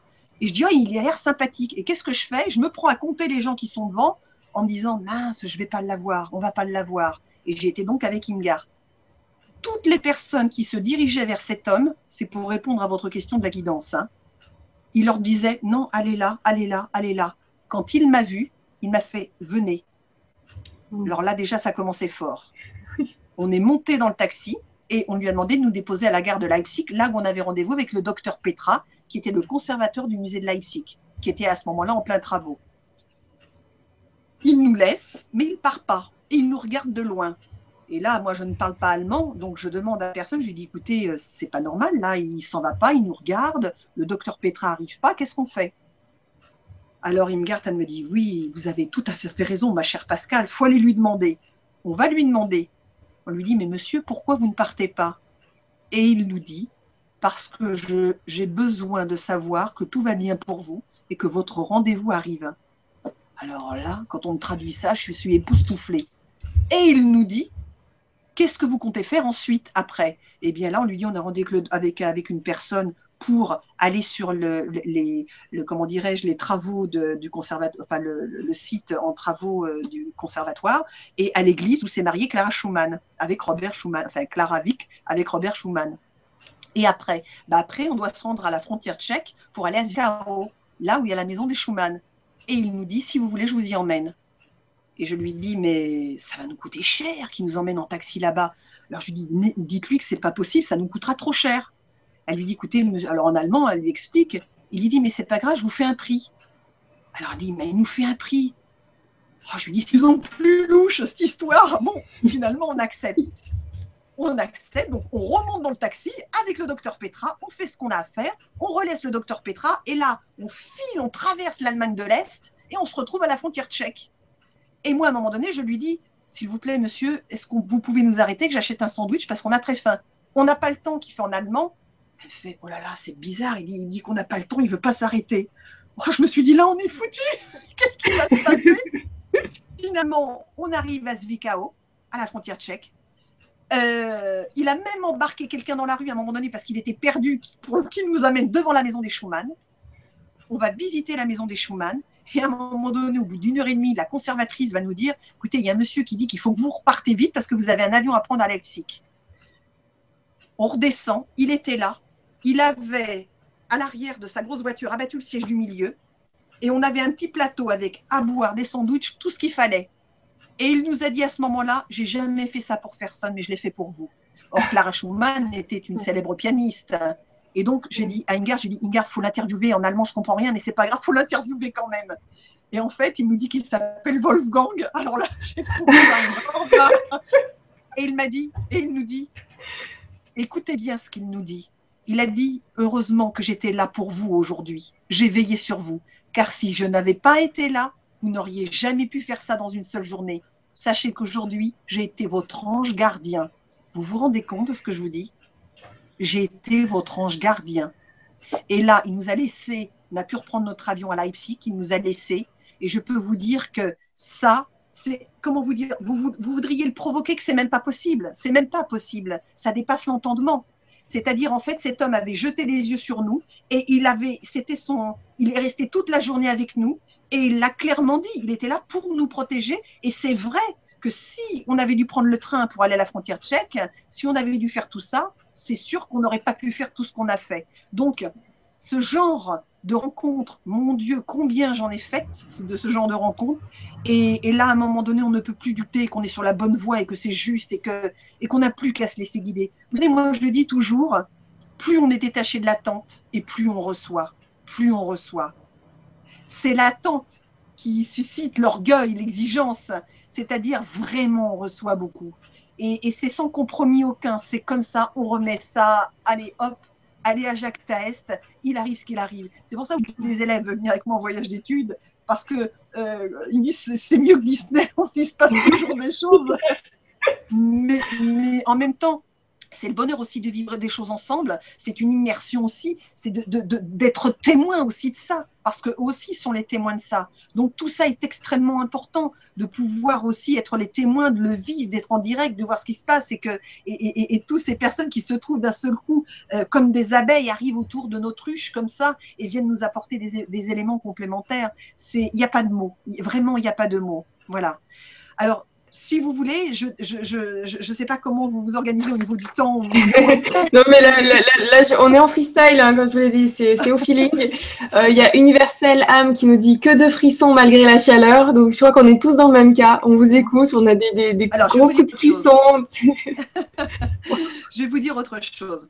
Ça, c'est quelque... Alors, ce que je fais, ça restera totalement anonyme, mais ça n'a jamais été fait encore pour l'instant. Je vais vous expliquer ce que c'est sur la demande d'une de mes élèves, il y a 13 euh, ans maintenant, 14 ans, elle m'a demandé un jour, elle m'a dit, Pascal, j'aimerais faire avec toi un travail sur la compréhension de mon âme de l'époque du Christ jusqu'à maintenant.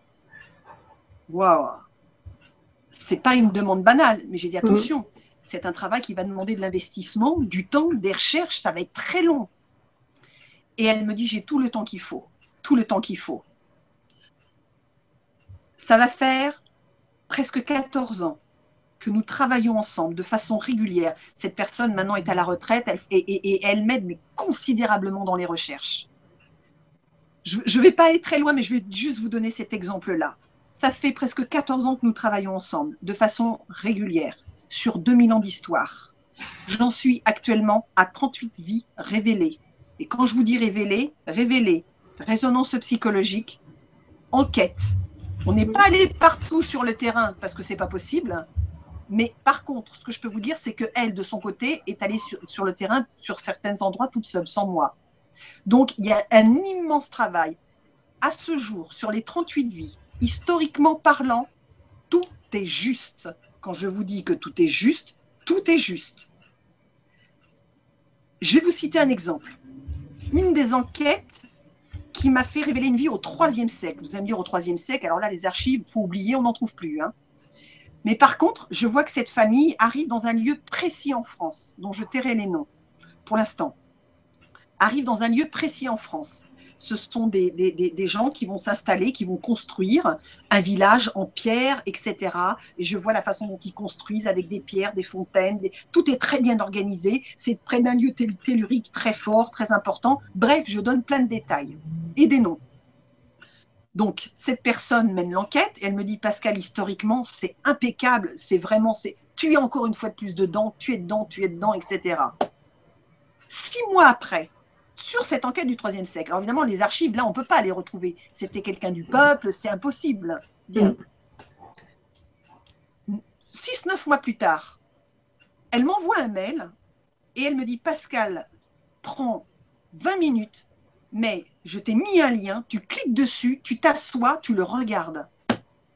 Si elle me dit ça, c'est que c'est important. Donc qu'est-ce que je vais faire?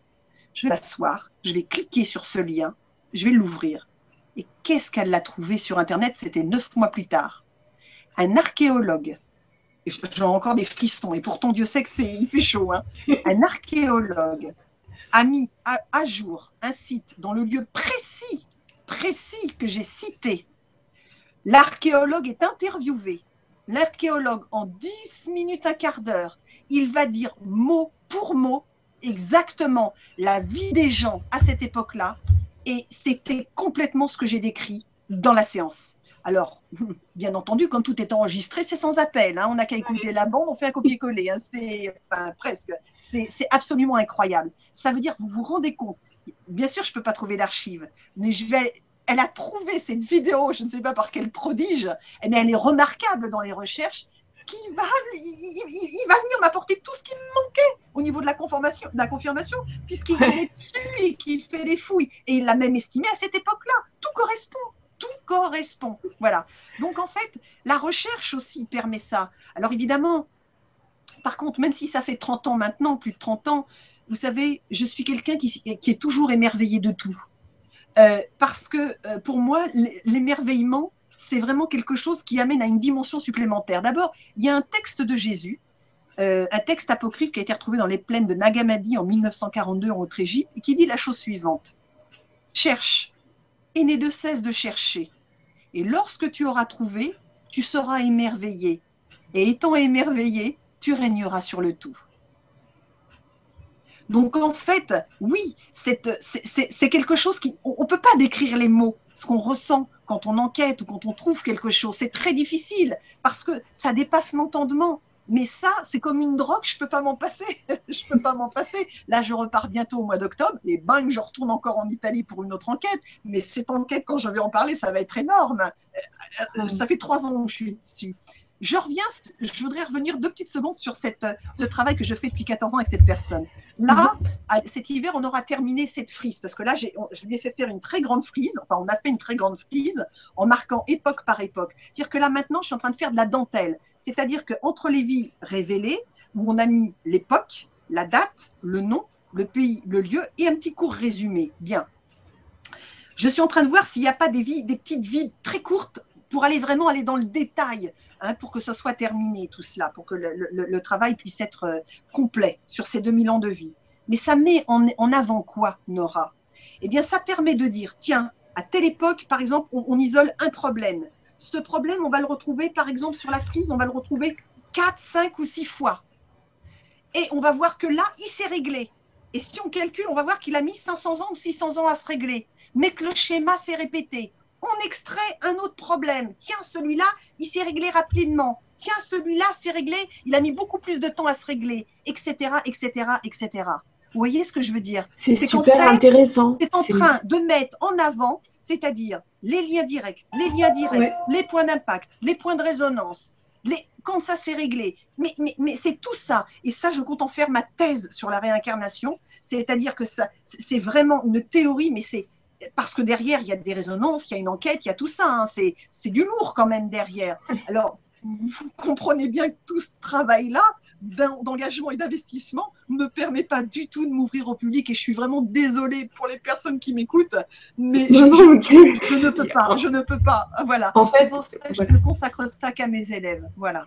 Il y a des personnes qui, qui, vont, euh, qui, regardent aussi dans les vies antérieures. Ici sur la chaîne, nous avons Claire Thomas qui fait une émission par mois justement pour, euh, pour donner un petit peu euh, de, des, petites explications sur les vies antérieures de, chacun. Et après, donc, bah, il y a plein de personnes qui peuvent le faire aussi en cabinet.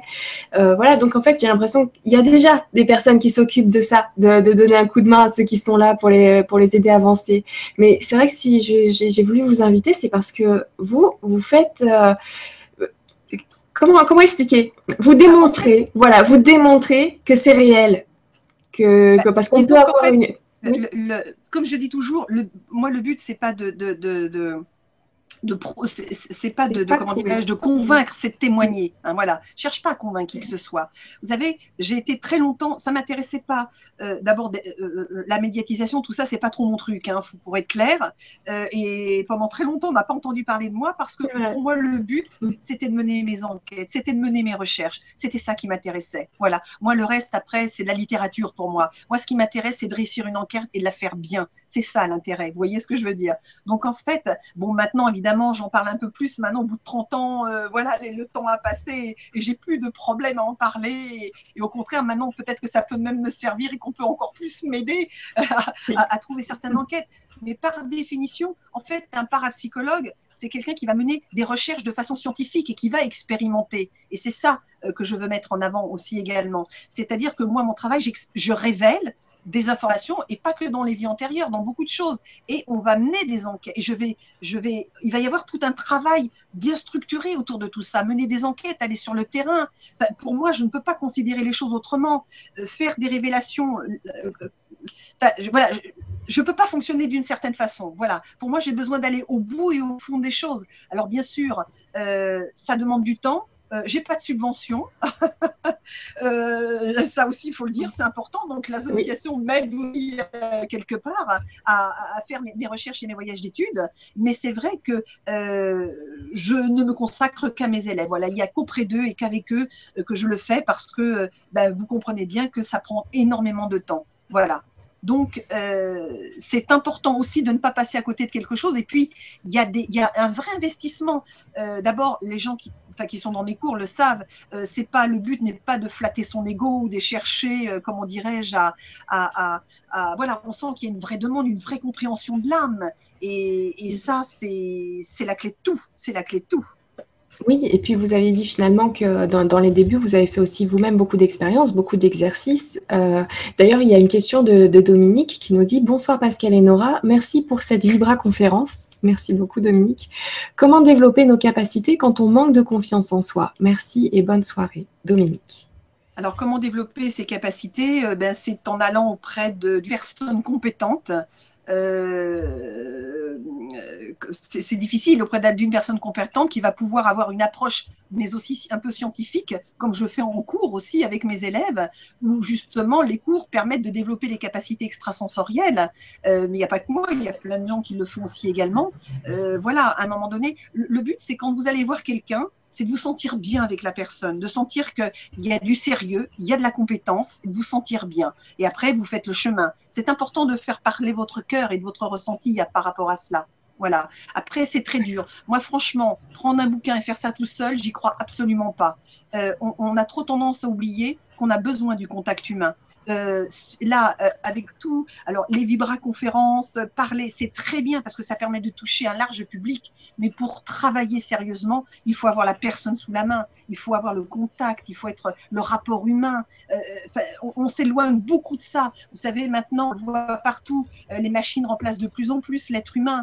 Les, les, gens le déplorent aussi également. il, il faut vraiment pas qu'on perde ce dernier lien, c'est le contact humain et le rapport humain. Vous savez, quand je regarde quelqu'un, un visage, des yeux, un regard, des mains me parle beaucoup. On a besoin de toucher la main, de toucher un regard. C'est extrêmement important. Voilà. Et puis, de toute façon, le contact humain, il se dégage des choses qui ne se dégagent pas autrement. Voilà. Il y a des, il y a des magies, il y a des miracles qui se passent qui ne se feront pas de la même façon. Comme vous disiez tout à l'heure que pour vous, c'était par le contact et euh, le regard, le contact. Et il y a Odile qui nous dit, par exemple, euh, vous êtes passionnante. Donc déjà, oui, je, je te rejoins, Odile, là-dessus. C'est vrai, vous êtes passionnante. Avez-vous la possibilité de retrouver le passé d'une personne née sous X? Du coup, comme vous... C'est déjà fait. Ouais, c'est déjà fait.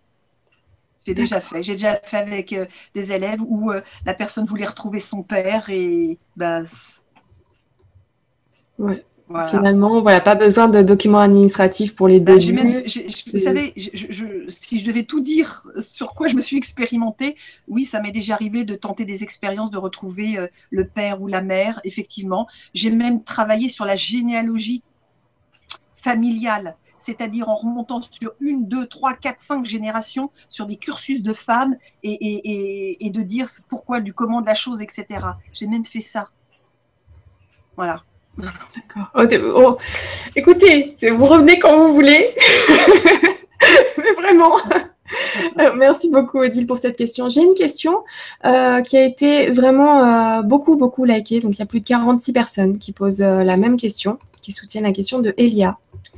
donc, je ne sais pas si vous pouvez apporter une réponse qui nous dit Bonsoir Pascal et Nora, bonsoir à tous. Après un décès, faut-il opter pour la crémation ou la mise en terre? Cela fait-il une différence pour l'âme qui, selon certains, pourrait rester plusieurs jours dans le corps? L'âme souffre-t-elle lors d'une crémation? Merci. oui. Alors effectivement, c'est une question forte. Alors, euh, en ce qui concerne la crémation ou l'enterrement, euh, ça va être, ça va être, ça va être, comment dire, extrêmement personnel. On sait par exemple que la crémation, euh, le double restera moins longtemps dans l'entre-deux-vie que une personne qui a été enterrée. Bien. Maintenant, parlons, juste avant de répondre plus en profondeur, pensons juste à quelque chose d'important. Avant, les crémations, il y a très longtemps, dans les temps reculés, on mettait des corps sur des espèces de lits en bois, on mettait le feu, ça partait sur le fleuve, c'était fait dans certaines conditions. Puisqu'en fait, euh, un corps, pour qu'il brûle, il faut plusieurs heures. On est bien d'accord. Les crémations à l'heure actuelle, il y a pour moi un double impact. C'est-à-dire, le premier, il y a de moins en moins de place dans les cimetières, donc on essaye de convaincre de plus en plus les gens de se faire incinérer pour des questions de place et des questions de coût. Bien. Maintenant, n'oublions pas dans tout ça l'aspect spirituel. Quand un corps se fait incinérer, il faut savoir qu'il va passer dans un four, il va être brûlé, mais qu'une heure, une heure et quart ou une heure et demie après, on vous remet une urne. Donc, on sait que mathématiquement, un corps ne peut pas brûler en une heure, une heure et demie. Ce qui fait que le corps est passé dans une broyeuse et que de cette broyeuse, on vous redonne ses poudres ensuite. Maintenant, vu comment les corps sont faits, qui vous garantit que c'est vraiment les cendres à 100% de votre défunt? C'est pas sûr. Alors, pour avoir vécu personnellement une incinération d'une personne qui me touchait de près, je peux vous dire que j'étais, euh, ça s'était au Père Lachaise, le, le cercueil était sur les rails avant d'entrer dans le four, on va être clair, on va employer les mots comme ils sont, et qu'à ce moment-là, le défunt s'est sorti de son, de son, de son cercueil, et il m'a dit, Pascal, arrête ça, arrête ça, arrête ça, je ne veux plus être incinéré, arrête ça. Et là, je ne peux plus rien faire. Je ne peux plus rien faire. Donc pour cette âme, ça a été une très grande douleur par la suite. Une très très grande douleur. Alors maintenant, il faut tenir compte aussi d'un autre paramètre. Quand on communique avec un défunt, et ça, chez moi, c'est systématique, il faut toujours tenir compte de trois paramètres. Premièrement, la vie de la personne, son état psychologique, c'est hyper important, comment elle a été dans sa vie. Deuxièmement, l'état d'esprit de la personne avant sa mort. Et troisièmement, les conditions de sa mort. À partir du moment où on, travaille ces trois aspects-là, et qu'on les comprend, qu'on les détecte, eh bien, si une personne, par exemple, prenons le cas de figure d'une personne qui va mourir d'un accident de voiture, ça veut dire mort brutale, rapide, terrible, que cette personne va être incinérée, ça risque d'être terrible. Pourquoi? Parce que dans le cas d'un accident, que ce soit voiture, avion, euh, train ou etc., il faut savoir qu'une mort rapide fait sortir le double extrêmement vite du corps physique. Et souvent, l'âme n'a pas le temps de réaliser qu'elle n'est plus incarnée, qu'elle est sur un autre plan, et, il y a un décalage dans la prise de conscience de l'âme à ce moment-là. Si en plus on enterre la personne rapidement, ou on la cinère alors qu'elle est dans la douleur et l'incompréhension, c'est sûr que ça risque d'être une âme douloureuse ou en souffrance par la suite. Ça, c'est certain. Par expérience, euh, et pour avoir fait un nombre d'expériences assez considérables sur le sujet, ça, c'est certain. Voilà. D'accord, parce que dans, dans certains... Dans certaines cultures, il, est souvent dit qu'il faut attendre au minimum trois jours pour faire quoi que ce soit, soit ou enterrer ou incinérer. Si on peut attendre quatre jours, c'est très bien. Parce que prenez le cas de figure, si c'est une personne qui est morte de sa belle mort et qui était psychologiquement, je dirais, dans un état de conscience euh, euh, tout à fait, euh, comment dirais-je, en paix, sereine, qui a même préparé sa mort, eh bien, ma foi, même si vous l'enterrez trois jours après, ça n'a aucune importance. Mais c'est pour ça que je vous dis qu'il faut tenir compte de ces trois conditions-là, parce que dans ces cas-là, il ne faut pas enterrer la personne rapidement. Il faut lui laisser le temps et laisser le temps à l'âme qu'elle prenne conscience qu'elle est dans un autre état de conscience et de ne pas bousculer non plus son angoisse, sa peur et la douleur aussi d'avoir quitté la Terre de façon peut-être rapide, violente, en laissant des gens qu'elle aimait et parfois même en laissant des choses inaccomplies. Donc c'est tous ces paramètres-là. Si un jour je vous ferai une conférence sur le, sujet, enfin, sur le sujet, c'est tout de tous ces paramètres-là dont il faut tenir conscience, confiance. Donc en fait, conscience, pardon. Donc en fait, entre l'incinération et euh, être enterré en pleine terre, eh bien effectivement, c'est une réflexion qui doit être personnelle à chacun en tenant compte de ce que je viens de dire par rapport à l'incinération et par rapport à l'enterrement. Mais quoi qu'il arrive, plus si on peut attendre, plus on attend, mieux c'est avant d'enterrer. Et sachez que c'est possible hein, de le faire. Hein. On peut demander, euh, voilà. D'accord. Merci beaucoup pour ces précisions. Merci, merci beaucoup Elia pour ta question. Euh, on va prendre une ou deux questions euh, avant d'y aller. C'est vrai que c'était passionnant, mais, euh, mais euh, voilà, vous revenez avec plaisir quand vous voulez. Euh, donc nous avons Arthur, pareil, là c'est une question qui a été beaucoup, beaucoup plébiscitée. Donc Arthur qui nous dit bonsoir et un grand merci. Je développe en ce moment ma glande pinéale et j'en ressens des effets physiques au front et dans ma tête.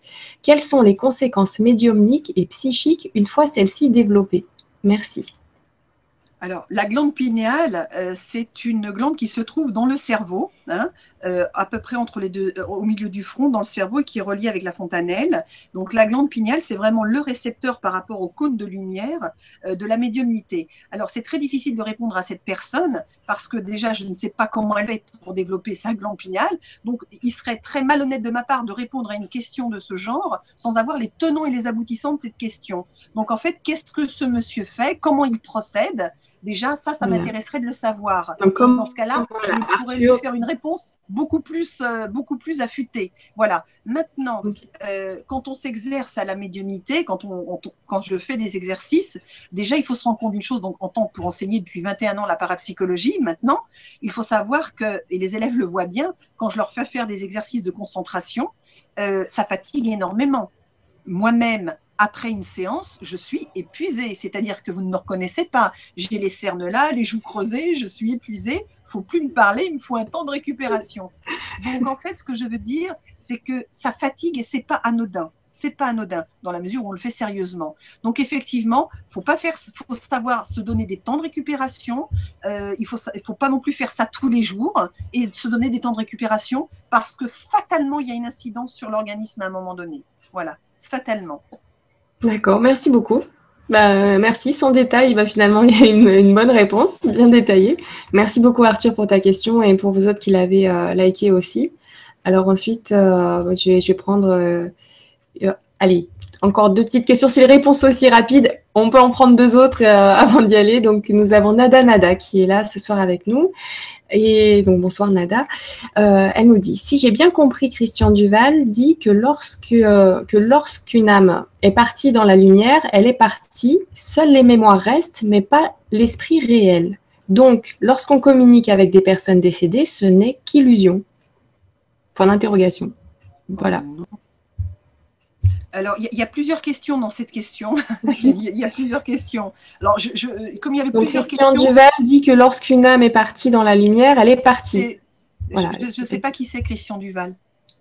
Alors, euh, donc on va enlever donc Christian Duval et on va juste garder le, cette, théorie qui dit que euh, quand une âme part dans la lumière, bah, elle est partie, on peut plus rentrer en contact avec elle et que seules les mémoires de cette âme restent sur notre plan et que du coup on discute en fait avec des mémoires, mais pas vraiment avec l'âme.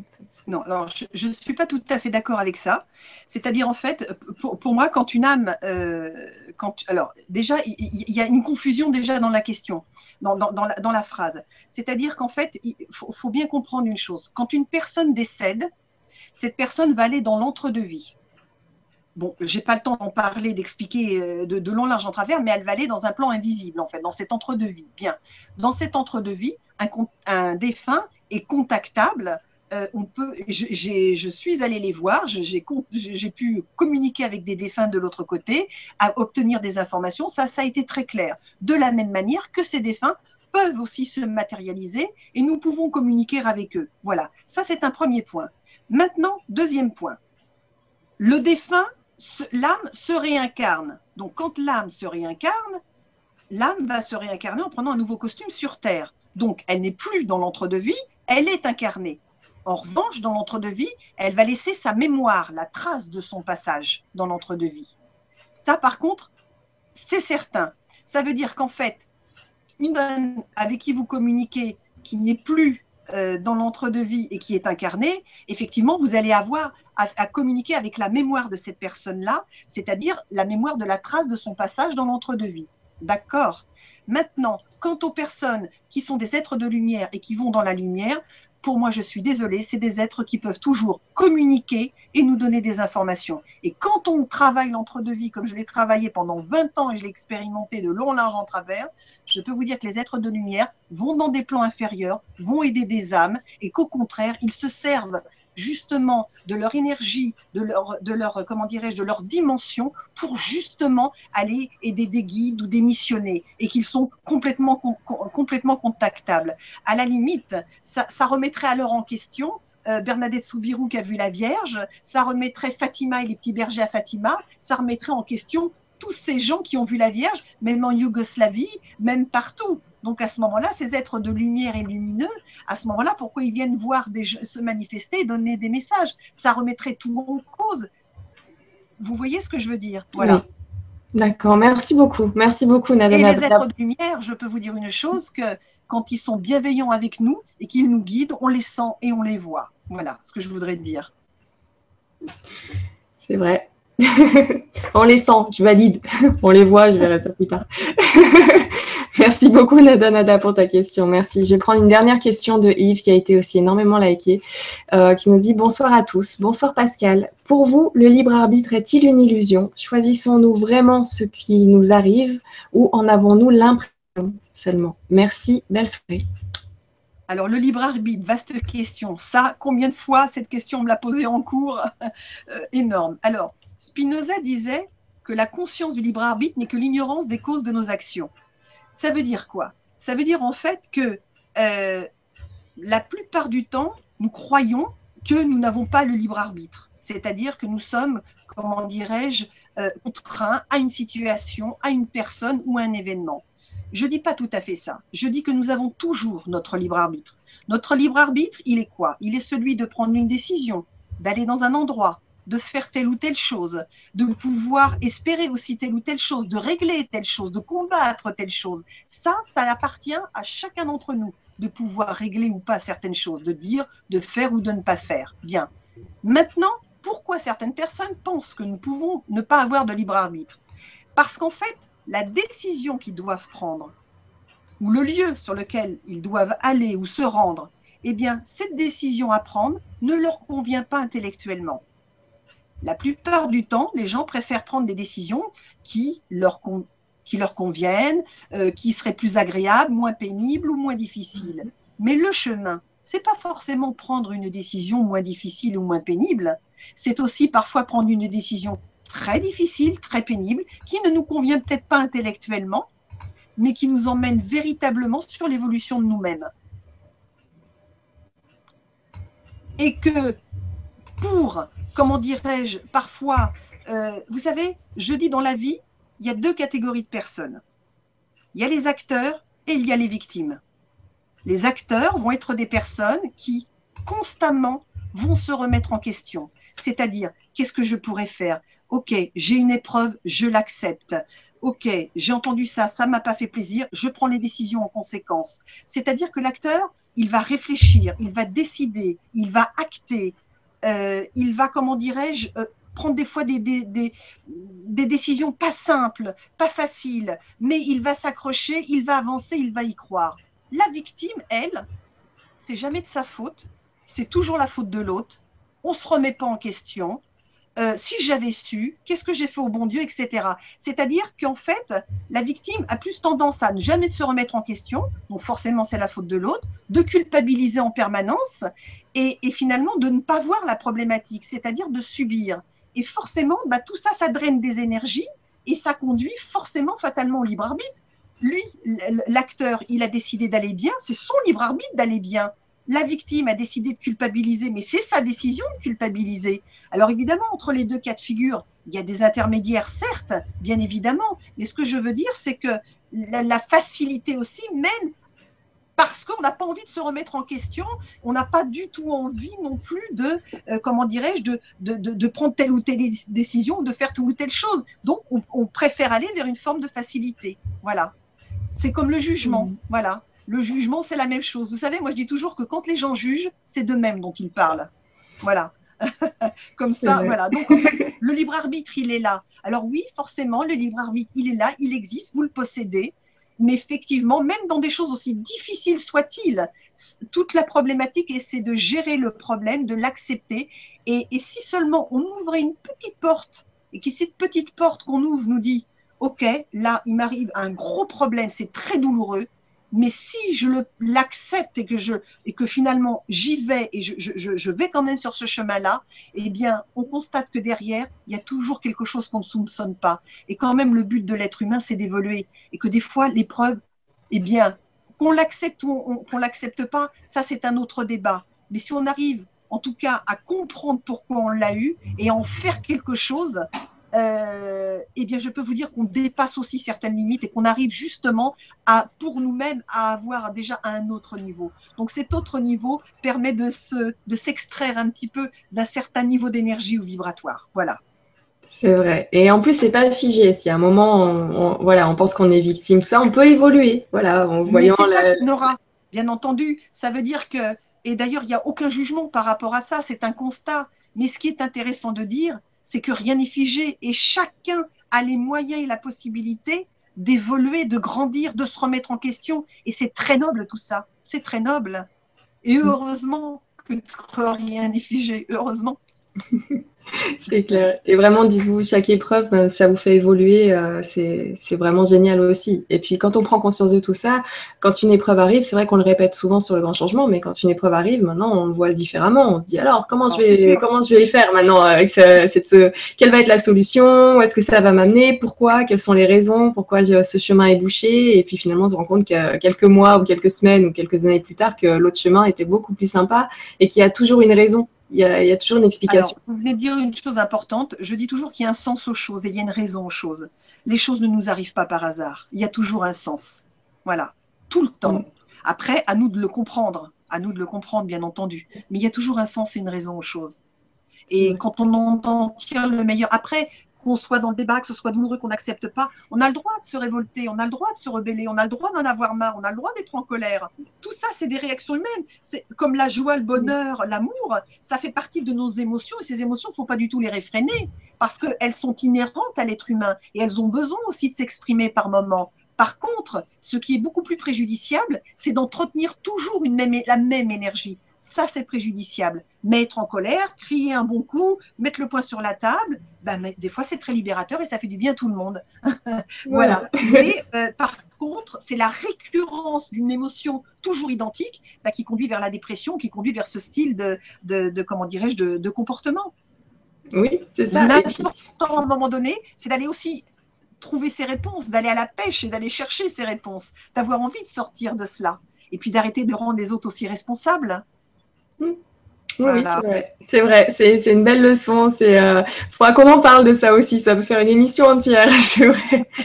en tout cas, ben, je, vous remercie déjà, vous, de nous avoir rejoints ce soir. Nous étions très, très nombreux. Ça fait très plaisir. Vous, aviez, vous avez posé énormément de questions. Je suis vraiment désolée, mais c'est vrai, quand on quand il y a une nouvelle personne qui arrive sur ma chaîne, c'est vrai qu'on prend le temps déjà d'écouter ce qui, est dit. Et je suis très, très contente de savoir que, que ben, peut-être bientôt, nous allons pouvoir nous revoir et à ce moment-là, prendre peut-être un petit peu plus de temps pour les questions. Mais là, ce soir, c'était juste passionnant. Et c'est vrai que je te l'ai dit au départ, c'est souvent au feeling. Donc, il y a, il y a des émissions où il va y avoir un échange avec questions-réponses. Et puis, il y a d'autres émissions où ben, on était tous passionnés. Ça s'est vu parce qu'à un moment, il n'y avait plus de questions qui arrivaient. Je crois que tout le monde était là.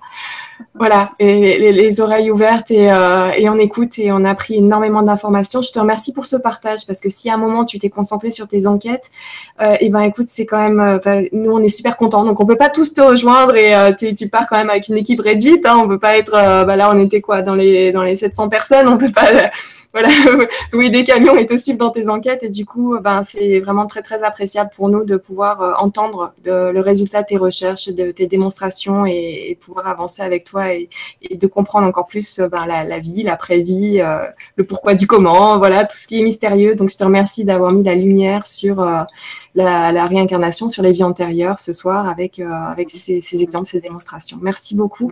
Merci à vous de nous avoir rejoints et, et, et j'ai hâte, j'ai hâte déjà qu'on soit à la prochaine fois. Donc euh, voilà, je vous fais un gros bisou à tous et comme d'habitude, bah, je laisse le mot de la fin à mon invité. Ce soir, c'est toi, Pascal Lafargue, donc je te laisse le mot de la fin. Je t'en prie. Eh bien, écoutez, je remercie à tous ceux qui se sont connectés ce soir, qui ont écouté l'émission. Et puis, je fais la promesse que je reviendrai et que nous pourrons reparler de la réincarnation, mais de plein d'autres sujets aussi, si vous voulez, et que nous pourrons avoir des échanges et discuter, bien entendu. En tout cas, merci à Nora de m'avoir invité. Euh, et puis, j'ai envie de dire à chacun, euh, pensez toujours à une chose et n'oubliez jamais, laissez toujours parler votre cœur, ce que votre cœur ressent. Voilà, le plus justement possible. Ça, c'est important. En tout cas, une très bonne soirée à tous. Merci infiniment pour cette invitation et puis de m'avoir permis de m'exprimer. Et vous parliez d'enquête, Nora. Ça, les enquêtes, tant que je pourrais, je ne, on ne peut pas s'en passer parce que c'est vraiment la magie par excellence. Voilà. Et je recite cette phrase de Pascal la réalité fournit plus que l'imaginaire. Voilà, ça c'est clair. Voilà. Passez tous un bel été et portez-vous bien.